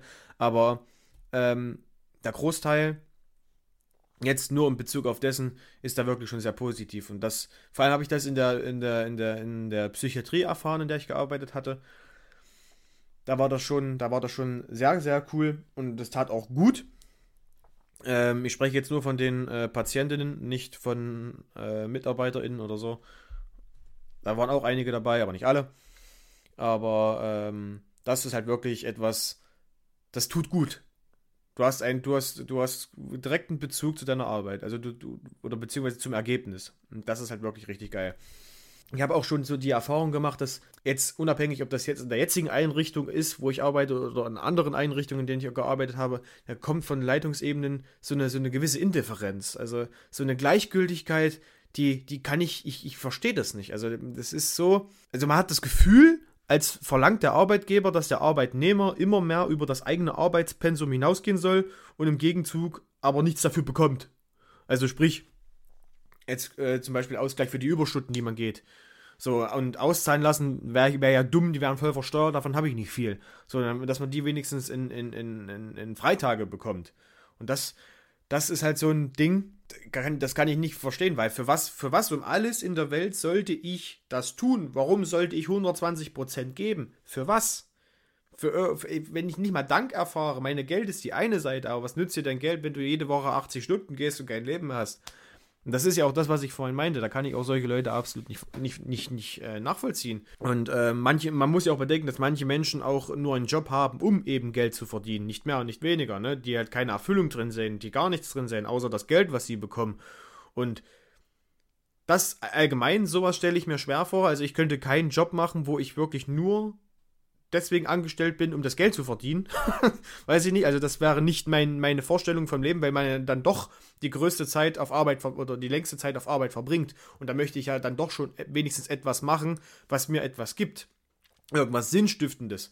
Wenn ich das dann schon tue und dann trotzdem auf, einen, auf der einen Seite dann erfahre oder höre oder uns unterstellt wird, dass man nicht mehr belastbar sei, dann kriege ich's kotzen. Man kann sagen, ist es irgendwie ja schon so, dass eigentlich alle eine gute Balance, unabhängig jetzt wie alt die Leute sind und in welcher Generation die groß geworden sind, aber alle Leute wollen irgendwie eine gute Balance zwischen Arbeit und Freizeit.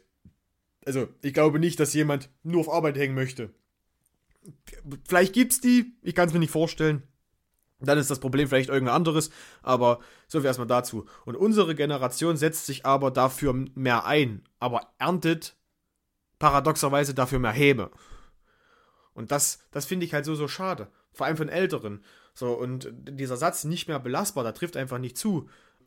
Das hörst du meistens immer nur von irgendwelchen Karins oder Seklinten, die meinen, ihr Leben und ihr Glück über ihre Arbeitsstunden definieren zu müssen. So, und bei uns ist es ja so, würde ich jetzt mal einfach behaupten, ich weiß nicht, wie du das siehst, ich bin nicht weniger belastbar, ich lasse mich nur weniger belasten. Das ist eine bewusste Entscheidung, ja. zu sagen, ja. ich möchte das nicht. Und ja, liebe Elken, Ritas und Susis, wenn ihr euch kaputt machen wollt, macht.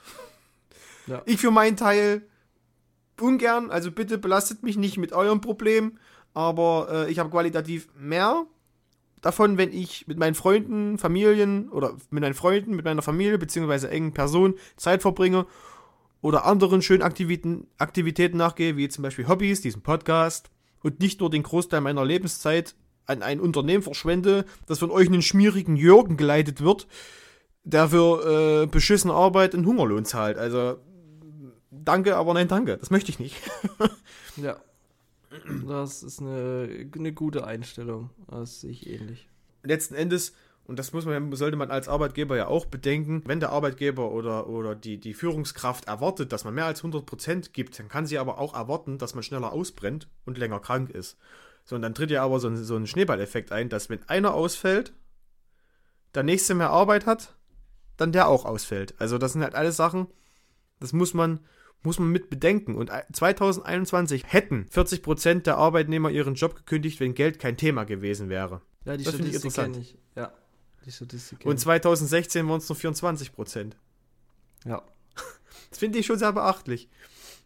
Und ein möglicher Grund äh, dafür könnte sein, dass sich heutzutage die Arbeit nicht mehr so lohnt wie damals. Logischerweise, weil damals hattest du oft ein Gehalt, also gegen eine Person arbeiten für ein, für einen Haushalt und hat oftmals ein Gehalt gereicht und heute kommt man oft mit zwei Vollzeitgehältern nicht mehr über die Runden. So, und dann, dem muss man sich halt eben anpassen. Ja. Dem muss man sich halt eben anpassen und wir arbeiten nicht länger, aber die Anzahl der Aufgaben, die wir in unserer Arbeitszeit erledigen, ist gestiegen und steigt ja immer mehr. Also quasi Arbeitsverdichtung. Die Zeit, ja. die wir arbeiten, ist jetzt nicht zwingend mehr Zeit.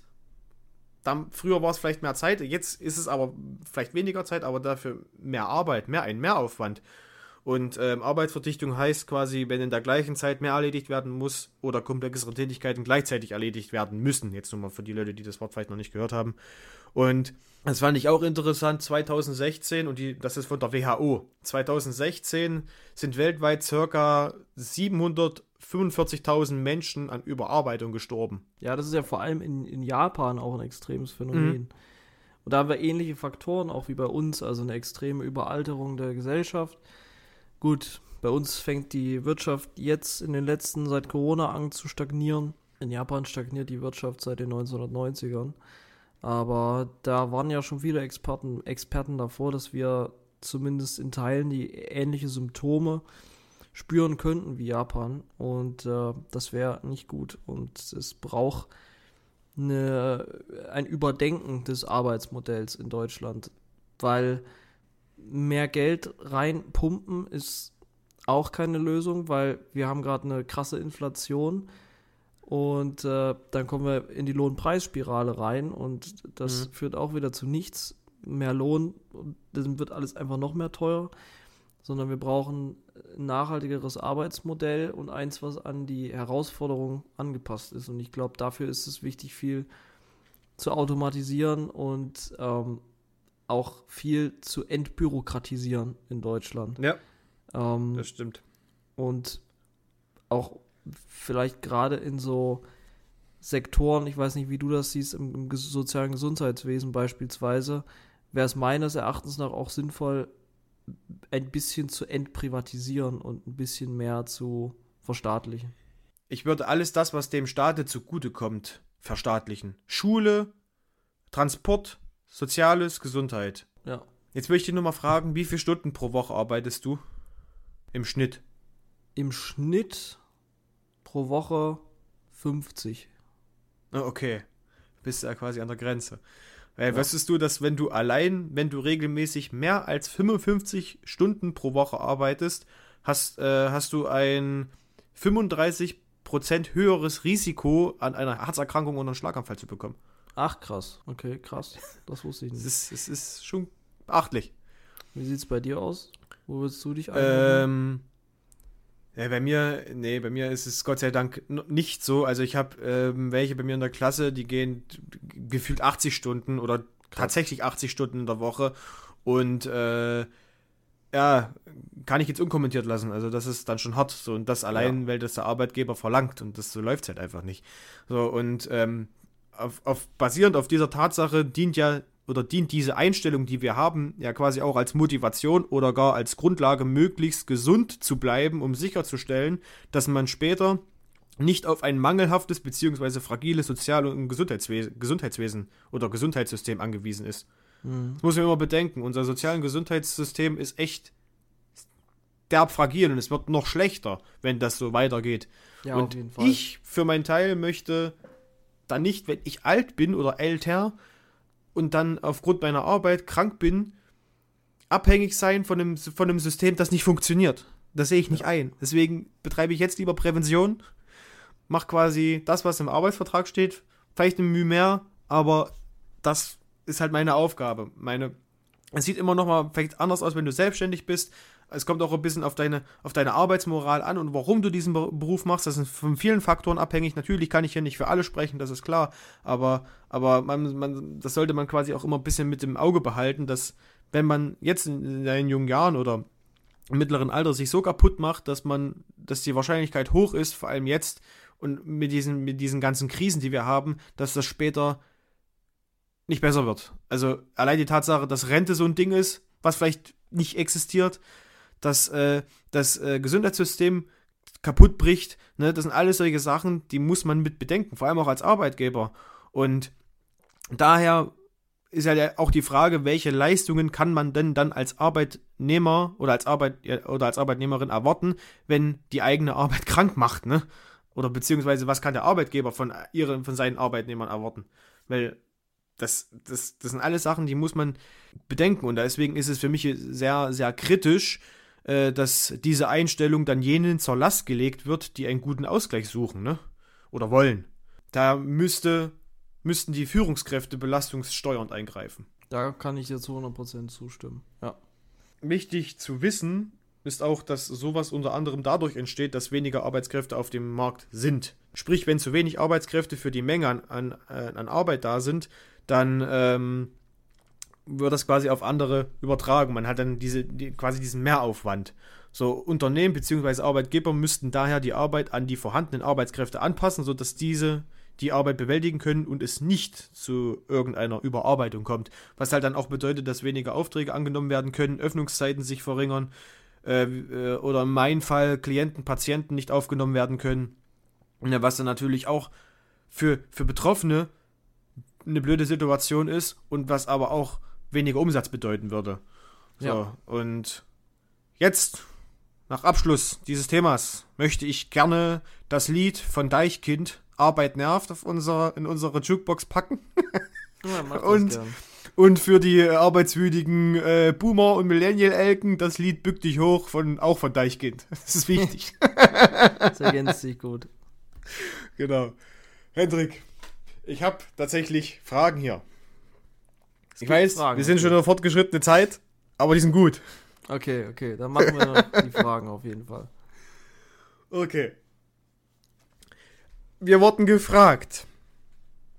Oder du wurdest gefragt, ich wurde gefragt. Ich lese einfach mal vor, was hier steht. Stell dir vor, du könntest für einen Tag in einen Film eintauchen. Welchen Film würdest du wählen und welche Rolle würdest du darin spielen wollen? Bitte bedenke, du kannst nicht mehr zurück. Aber nur ein Tag jetzt. Wie? Das habe ich jetzt nicht ganz verstanden. Genau. Ich kann nicht für mehr einen zurück. Tag. Du kannst, also du, diesen Tag, du kannst nicht, dich nicht, du musst in diesem, in diesem Tag bleiben. Ah, danach komme ich wieder raus. Ja. Okay. Boah, das ist schwierig. Weil du ja, also ich kann jetzt keinen meiner Lieblingsfilme nehmen, weil dann würde ich wahrscheinlich erschossen werden oder Mhm. Keine Ahnung. Also das ist echt, das ist mehr als tricky. Ich glaube, es wäre sowas wie so ein Ghibli-Film. So mein Nachbar Totoro oder sowas. Irgend so ein schöner Ghibli-Anime-Film. Heile Welt. Ich bin in Asien, ich bin in Japan. Mach irgendwas mit meinen Freunden, erlebe irgendein Abenteuer. Ich glaube, sowas wäre es. Ich glaube, Oder vielleicht mein Nachbar Totoro und ich bin Totoro. Ich bin dieser große, also die meisten werden den Film wahrscheinlich kennen. Ich bin dieser große, große Hase da und chill einfach mein Leben und fahre in irgendwelchen Bussen rum, die aus Katzen bestehen. Ja. Das, ich glaube, ich glaube sowas. Irgendwas Friedliches, Schönes, Okay. Tolles. Bei dir? Ich, bei mir ist es ziemlich leicht. Das war mir von vornherein klar, ist Harry Potter. Ja, ja. Harry Potter, aber nicht irgendein Teil, nein, sondern ähm, der sechste oder fünfte oder sechste, weil da bin ich etwas älter und Hm? kann schon ein bisschen mehr. Den Teil würde ich auswählen. Und vor allem ist auch die Story ein bisschen spannender, wenn, wenn man nach den, nach den Büchern geht. Gut, ja, ich weiß, jetzt, jetzt werden viele aufschreien. Ich weiß, ist meine persönliche Meinung. Ist okay. Braucht nicht zu schreiben, nicht zu haten. Okay. Aber kann ich auf jeden Fall nachvollziehen. Ich meine, du bist ja Riesenfan. Ich glaube, das. Ja, äh, von, von, von dem Werk. Immer bedenkt, bitte Ja. von dem Werk, nicht von der Autorin. Nächste Frage ist, welcher Song, die finde die find ich, die find ich wirklich gut, die Frage, welcher Song sollte bei jedem Betreten eines Raumes für dich abgespielt werden? Boah, das sind alles ziemlich schwere Fragen, muss ich, muss ich sagen. Beim Betreten eines Raumes. Welcher Song? Ich hab, also. Äh. Sag du erst mal. bin tatsächlich selber noch am überlegen.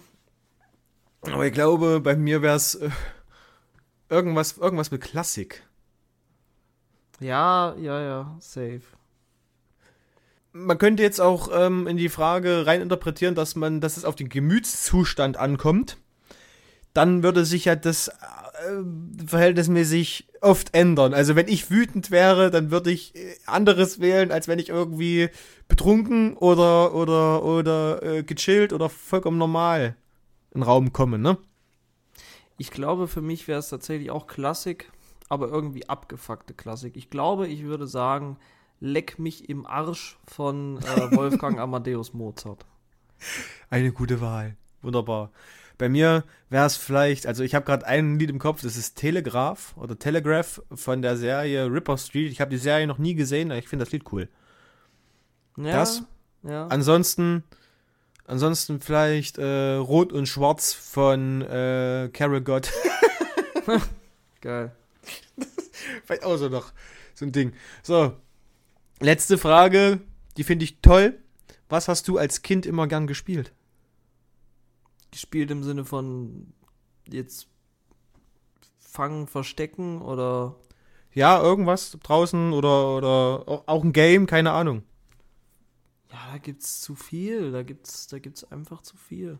Ja, du kannst doch mehrere nennen. Es ist ja jetzt Also das- na, die, die Klassiker, also so fangen, so- sowas. So ganz simple Sachen. Buden bauen, das ist ein Duden. Buden bauen, Ach sowas. so, Buden. Und dann äh, sich quasi gegenseitig bekämpfen. Okay. Aber Ich dachte, das war jetzt so ein Gymnasium-Ding mit Duden bauen. Aber Nee, nee, nee, nee, nee, keine Angst. ähm, ich weiß nicht, aber wenn es um Videospiele geht, dann. Ich habe sehr viel Zelda gespielt, als ich. Oh ja, äh, ich auch. Als ich klein, kleines Kind war. Also nicht mehr so klein, aber so. Hm. 6, 7, 8, 9. Ja. Das. Und du? Ähm, bei mir, also ich habe als Kind sehr gerne äh, einfach nur gekickt. Also es war nicht mal Fußball in dem Sinne, einfach nur also sich die Ball zuflanken. Das fand ich einfach geil. Ja, same, same. Das, ja. das war geil. Ähm, dann ähm, ist heute noch so Frisbee. Einfach stupide Frisbee. Gib mir, gib mir eine Frisbee, wir gehen in den Park und ich habe einen coolen Tag. also Frisbee ist Frisbee einfach geil. ja. Aber Da muss ich, äh, was, was dann bei mir noch dazu kommt, ist, glaube ich, Bogenschießen, weil mein Vater hat mir damals einen übelst geilen Bogen selber gebaut. Einfach Okay, aus cool. Weidenholz geschmiert, richtig krank. Also, der hat es auch, was sowas angeht, echt drauf. Und das Ja. hat mir Spaß gemacht. Und äh, Schießen, Luftgewehr. Mit dem Luftgewehr, das finde ich auch sehr geil. Das habe ich als Kind durfte ich das nicht, als Jugendlicher habe ich mich dafür nicht interessiert. Also ich habe es mal gemacht, ja, aber ich fand es jetzt nie wirklich äh, lange unterhaltend, das nicht. Ich- Ansonsten, Ziemlich geil. ansonsten äh, habe ich auch gern ähm, ja solche solche ähm, solche komplexeren Brettspiele gespielt. Aber ich weiß nicht mehr, wie die hießen. Das war, das fand ich als Kind immer ziemlich cool. Mhm. Diese, ähm, hat ja auch echt extrem viel Ausdauer. Und ähm, Tony Hawks auf der PlayStation Oh, 1 und PlayStation ja. 2. Das ich. war, also, was ich das gezockt habe, Gott. Mochtest du so skaten? Ich bin ja selber, ich habe ja selber mal, bin ja selber gefahren, insofern ist in aller Stadt. Ach, krass. Äh. Ja, ist doch scheißegal jetzt. Sofern es dort möglich war, ähm, zu, zu, zu skaten, du hattest ja dort nichts. Es war halt einfach ein Dorf mit Ja. drei, vier Straßen und Bordsteinkanten. So, da konntest du halt, wenn du Glück hattest, hattest du einen Kieselstein, da bist du hingefallen, das war das Spannendste. Sonst bist du immer nur her gefahren, ne? Ja, okay. Ja, aber ansonsten, was habe ich noch? Äh, nee, das war's eigentlich. Meistens halt gut mit Freunden, wo ich noch jünger war, aber ich glaube, das hat wahrscheinlich jedes Kind gemacht, solche Rollenspiele halt einfach. Ich bin der und der, ich bin der und der. Ja, klar. Das war, das war doch cool.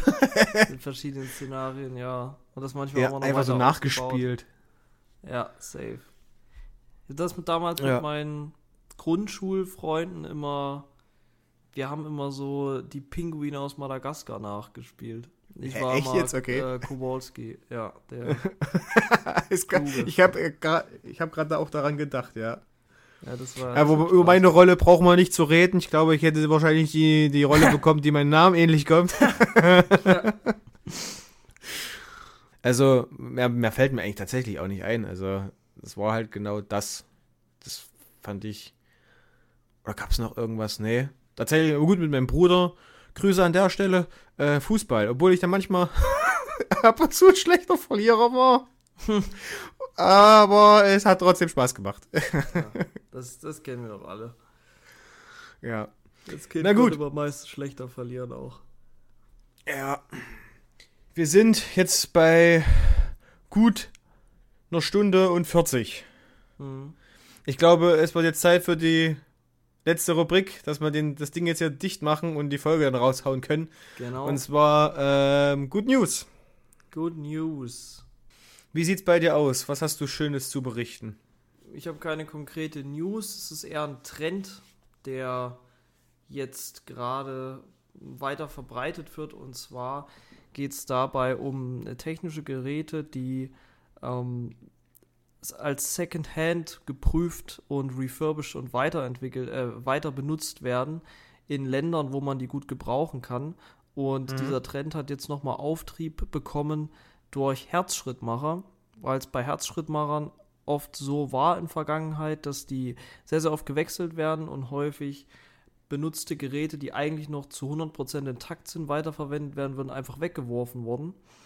Und ähm, es gibt jetzt einen Arzt in Deutschland, der sich zur Aufgabe gemacht hat, diese im großen Stil zu prüfen, zu gucken, ob damit alles in Ordnung ist, wieder auf Vordermann zu bringen und in Länder, wo es einen großen Mangel an solchen Equipment gibt, quasi kostenfrei zur Verfügung zu stellen ähm, für Patienten, die das notwendig haben, vor allem im afrikanischen Raum. Und ähm, das bestärkt eigentlich nur die Entwicklung äh, dieses Trends, der sich äh, auch ähm, vor allem seit vielen Jahren schon bei Smartphones und ähm, äh, Computern äh, ja, zeigt, dass einfach äh, Secondhand in der heutigen Zeit viel mehr auch für ähm, Be- Bedürftige äh, genutzt wird und das finde ich ist eine sehr schöne Entwicklung. Das stimmt. Aber glaubst du, dass man solche, solche Herzschrittmacher auch irgendwie bei jetzt bei Nazis oder Querdenkern so in den Kopf einbauen könnte, so als Gehirnschrittmacher? Vielleicht bringt das ja Da was. braucht man, glaube ich, eine neue Technologie. Oder einfach mal Quatsch, das draufhauen. geht schon. Das ist, Das ja einfach mal ausprobieren, das einfach mal ausprobieren. Einfach mal draufhauen. Das ist ja manchmal. Äh, genau, einfach mal, nee, einfach mal rein, mal gucken, was passiert. Ja, Und dann kann man ja gucken, ob man das so weitermacht oder nicht. ja ist auch Erstmal testen, so. Ja, bei meinen Good News handelt es sich um ein, eine Investition seitens der EU. Und zwar Okay. möchte, möchte die EU in Programme für psychische Erkrankungen investieren. Das ist überfällig, aber gut. Denn die jüngsten Krisen wie jetzt Corona, Ukraine-Krieg oder Klima stellen die meisten Menschen ja vor viele Herausforderungen.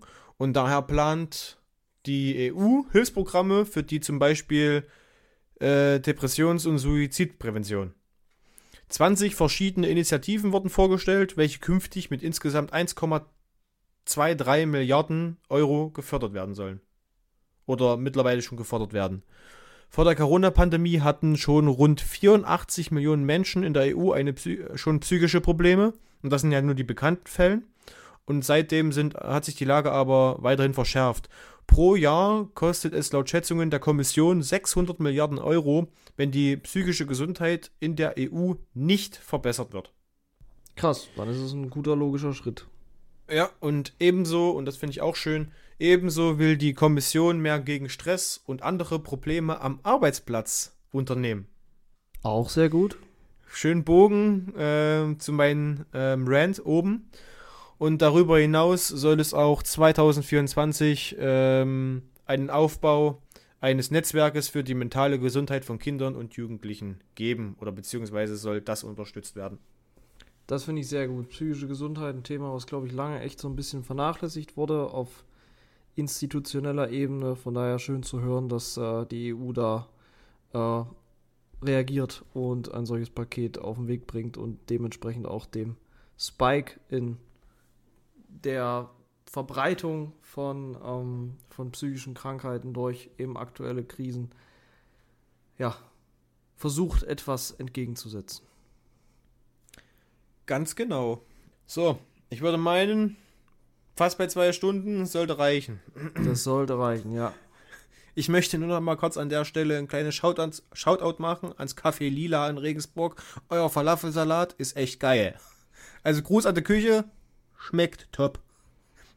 Können wir so lassen. Nichts verändern dran, ist immer ist erst wirklich, wenn du mal da bist, dann müssen wir mal hin, wir müssen den probieren. Können wir gerne machen. Was gibt's da? geil. Äh, alles. Was, was für ein Falafel hast du gerade gesagt, oder? Falafelsalat.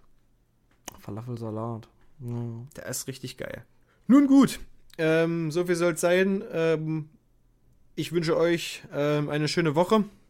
Startet gut rein oder startet gut raus, je nachdem, wann ihr, wann ihr die Folge hört. Ähm, jetzt geht's wieder erstmal normal weiter. Gott sei Dank. Tut gut. Genau. Und ja, ich wünsche euch einen schönen Tag, habt paar schöne Sommertage. Ähm, wir hören uns dann in zwei Wochen wieder. Und bis dahin eine schöne Zeit. Macht's gut, ciao, ciao und bis in zwei Wochen.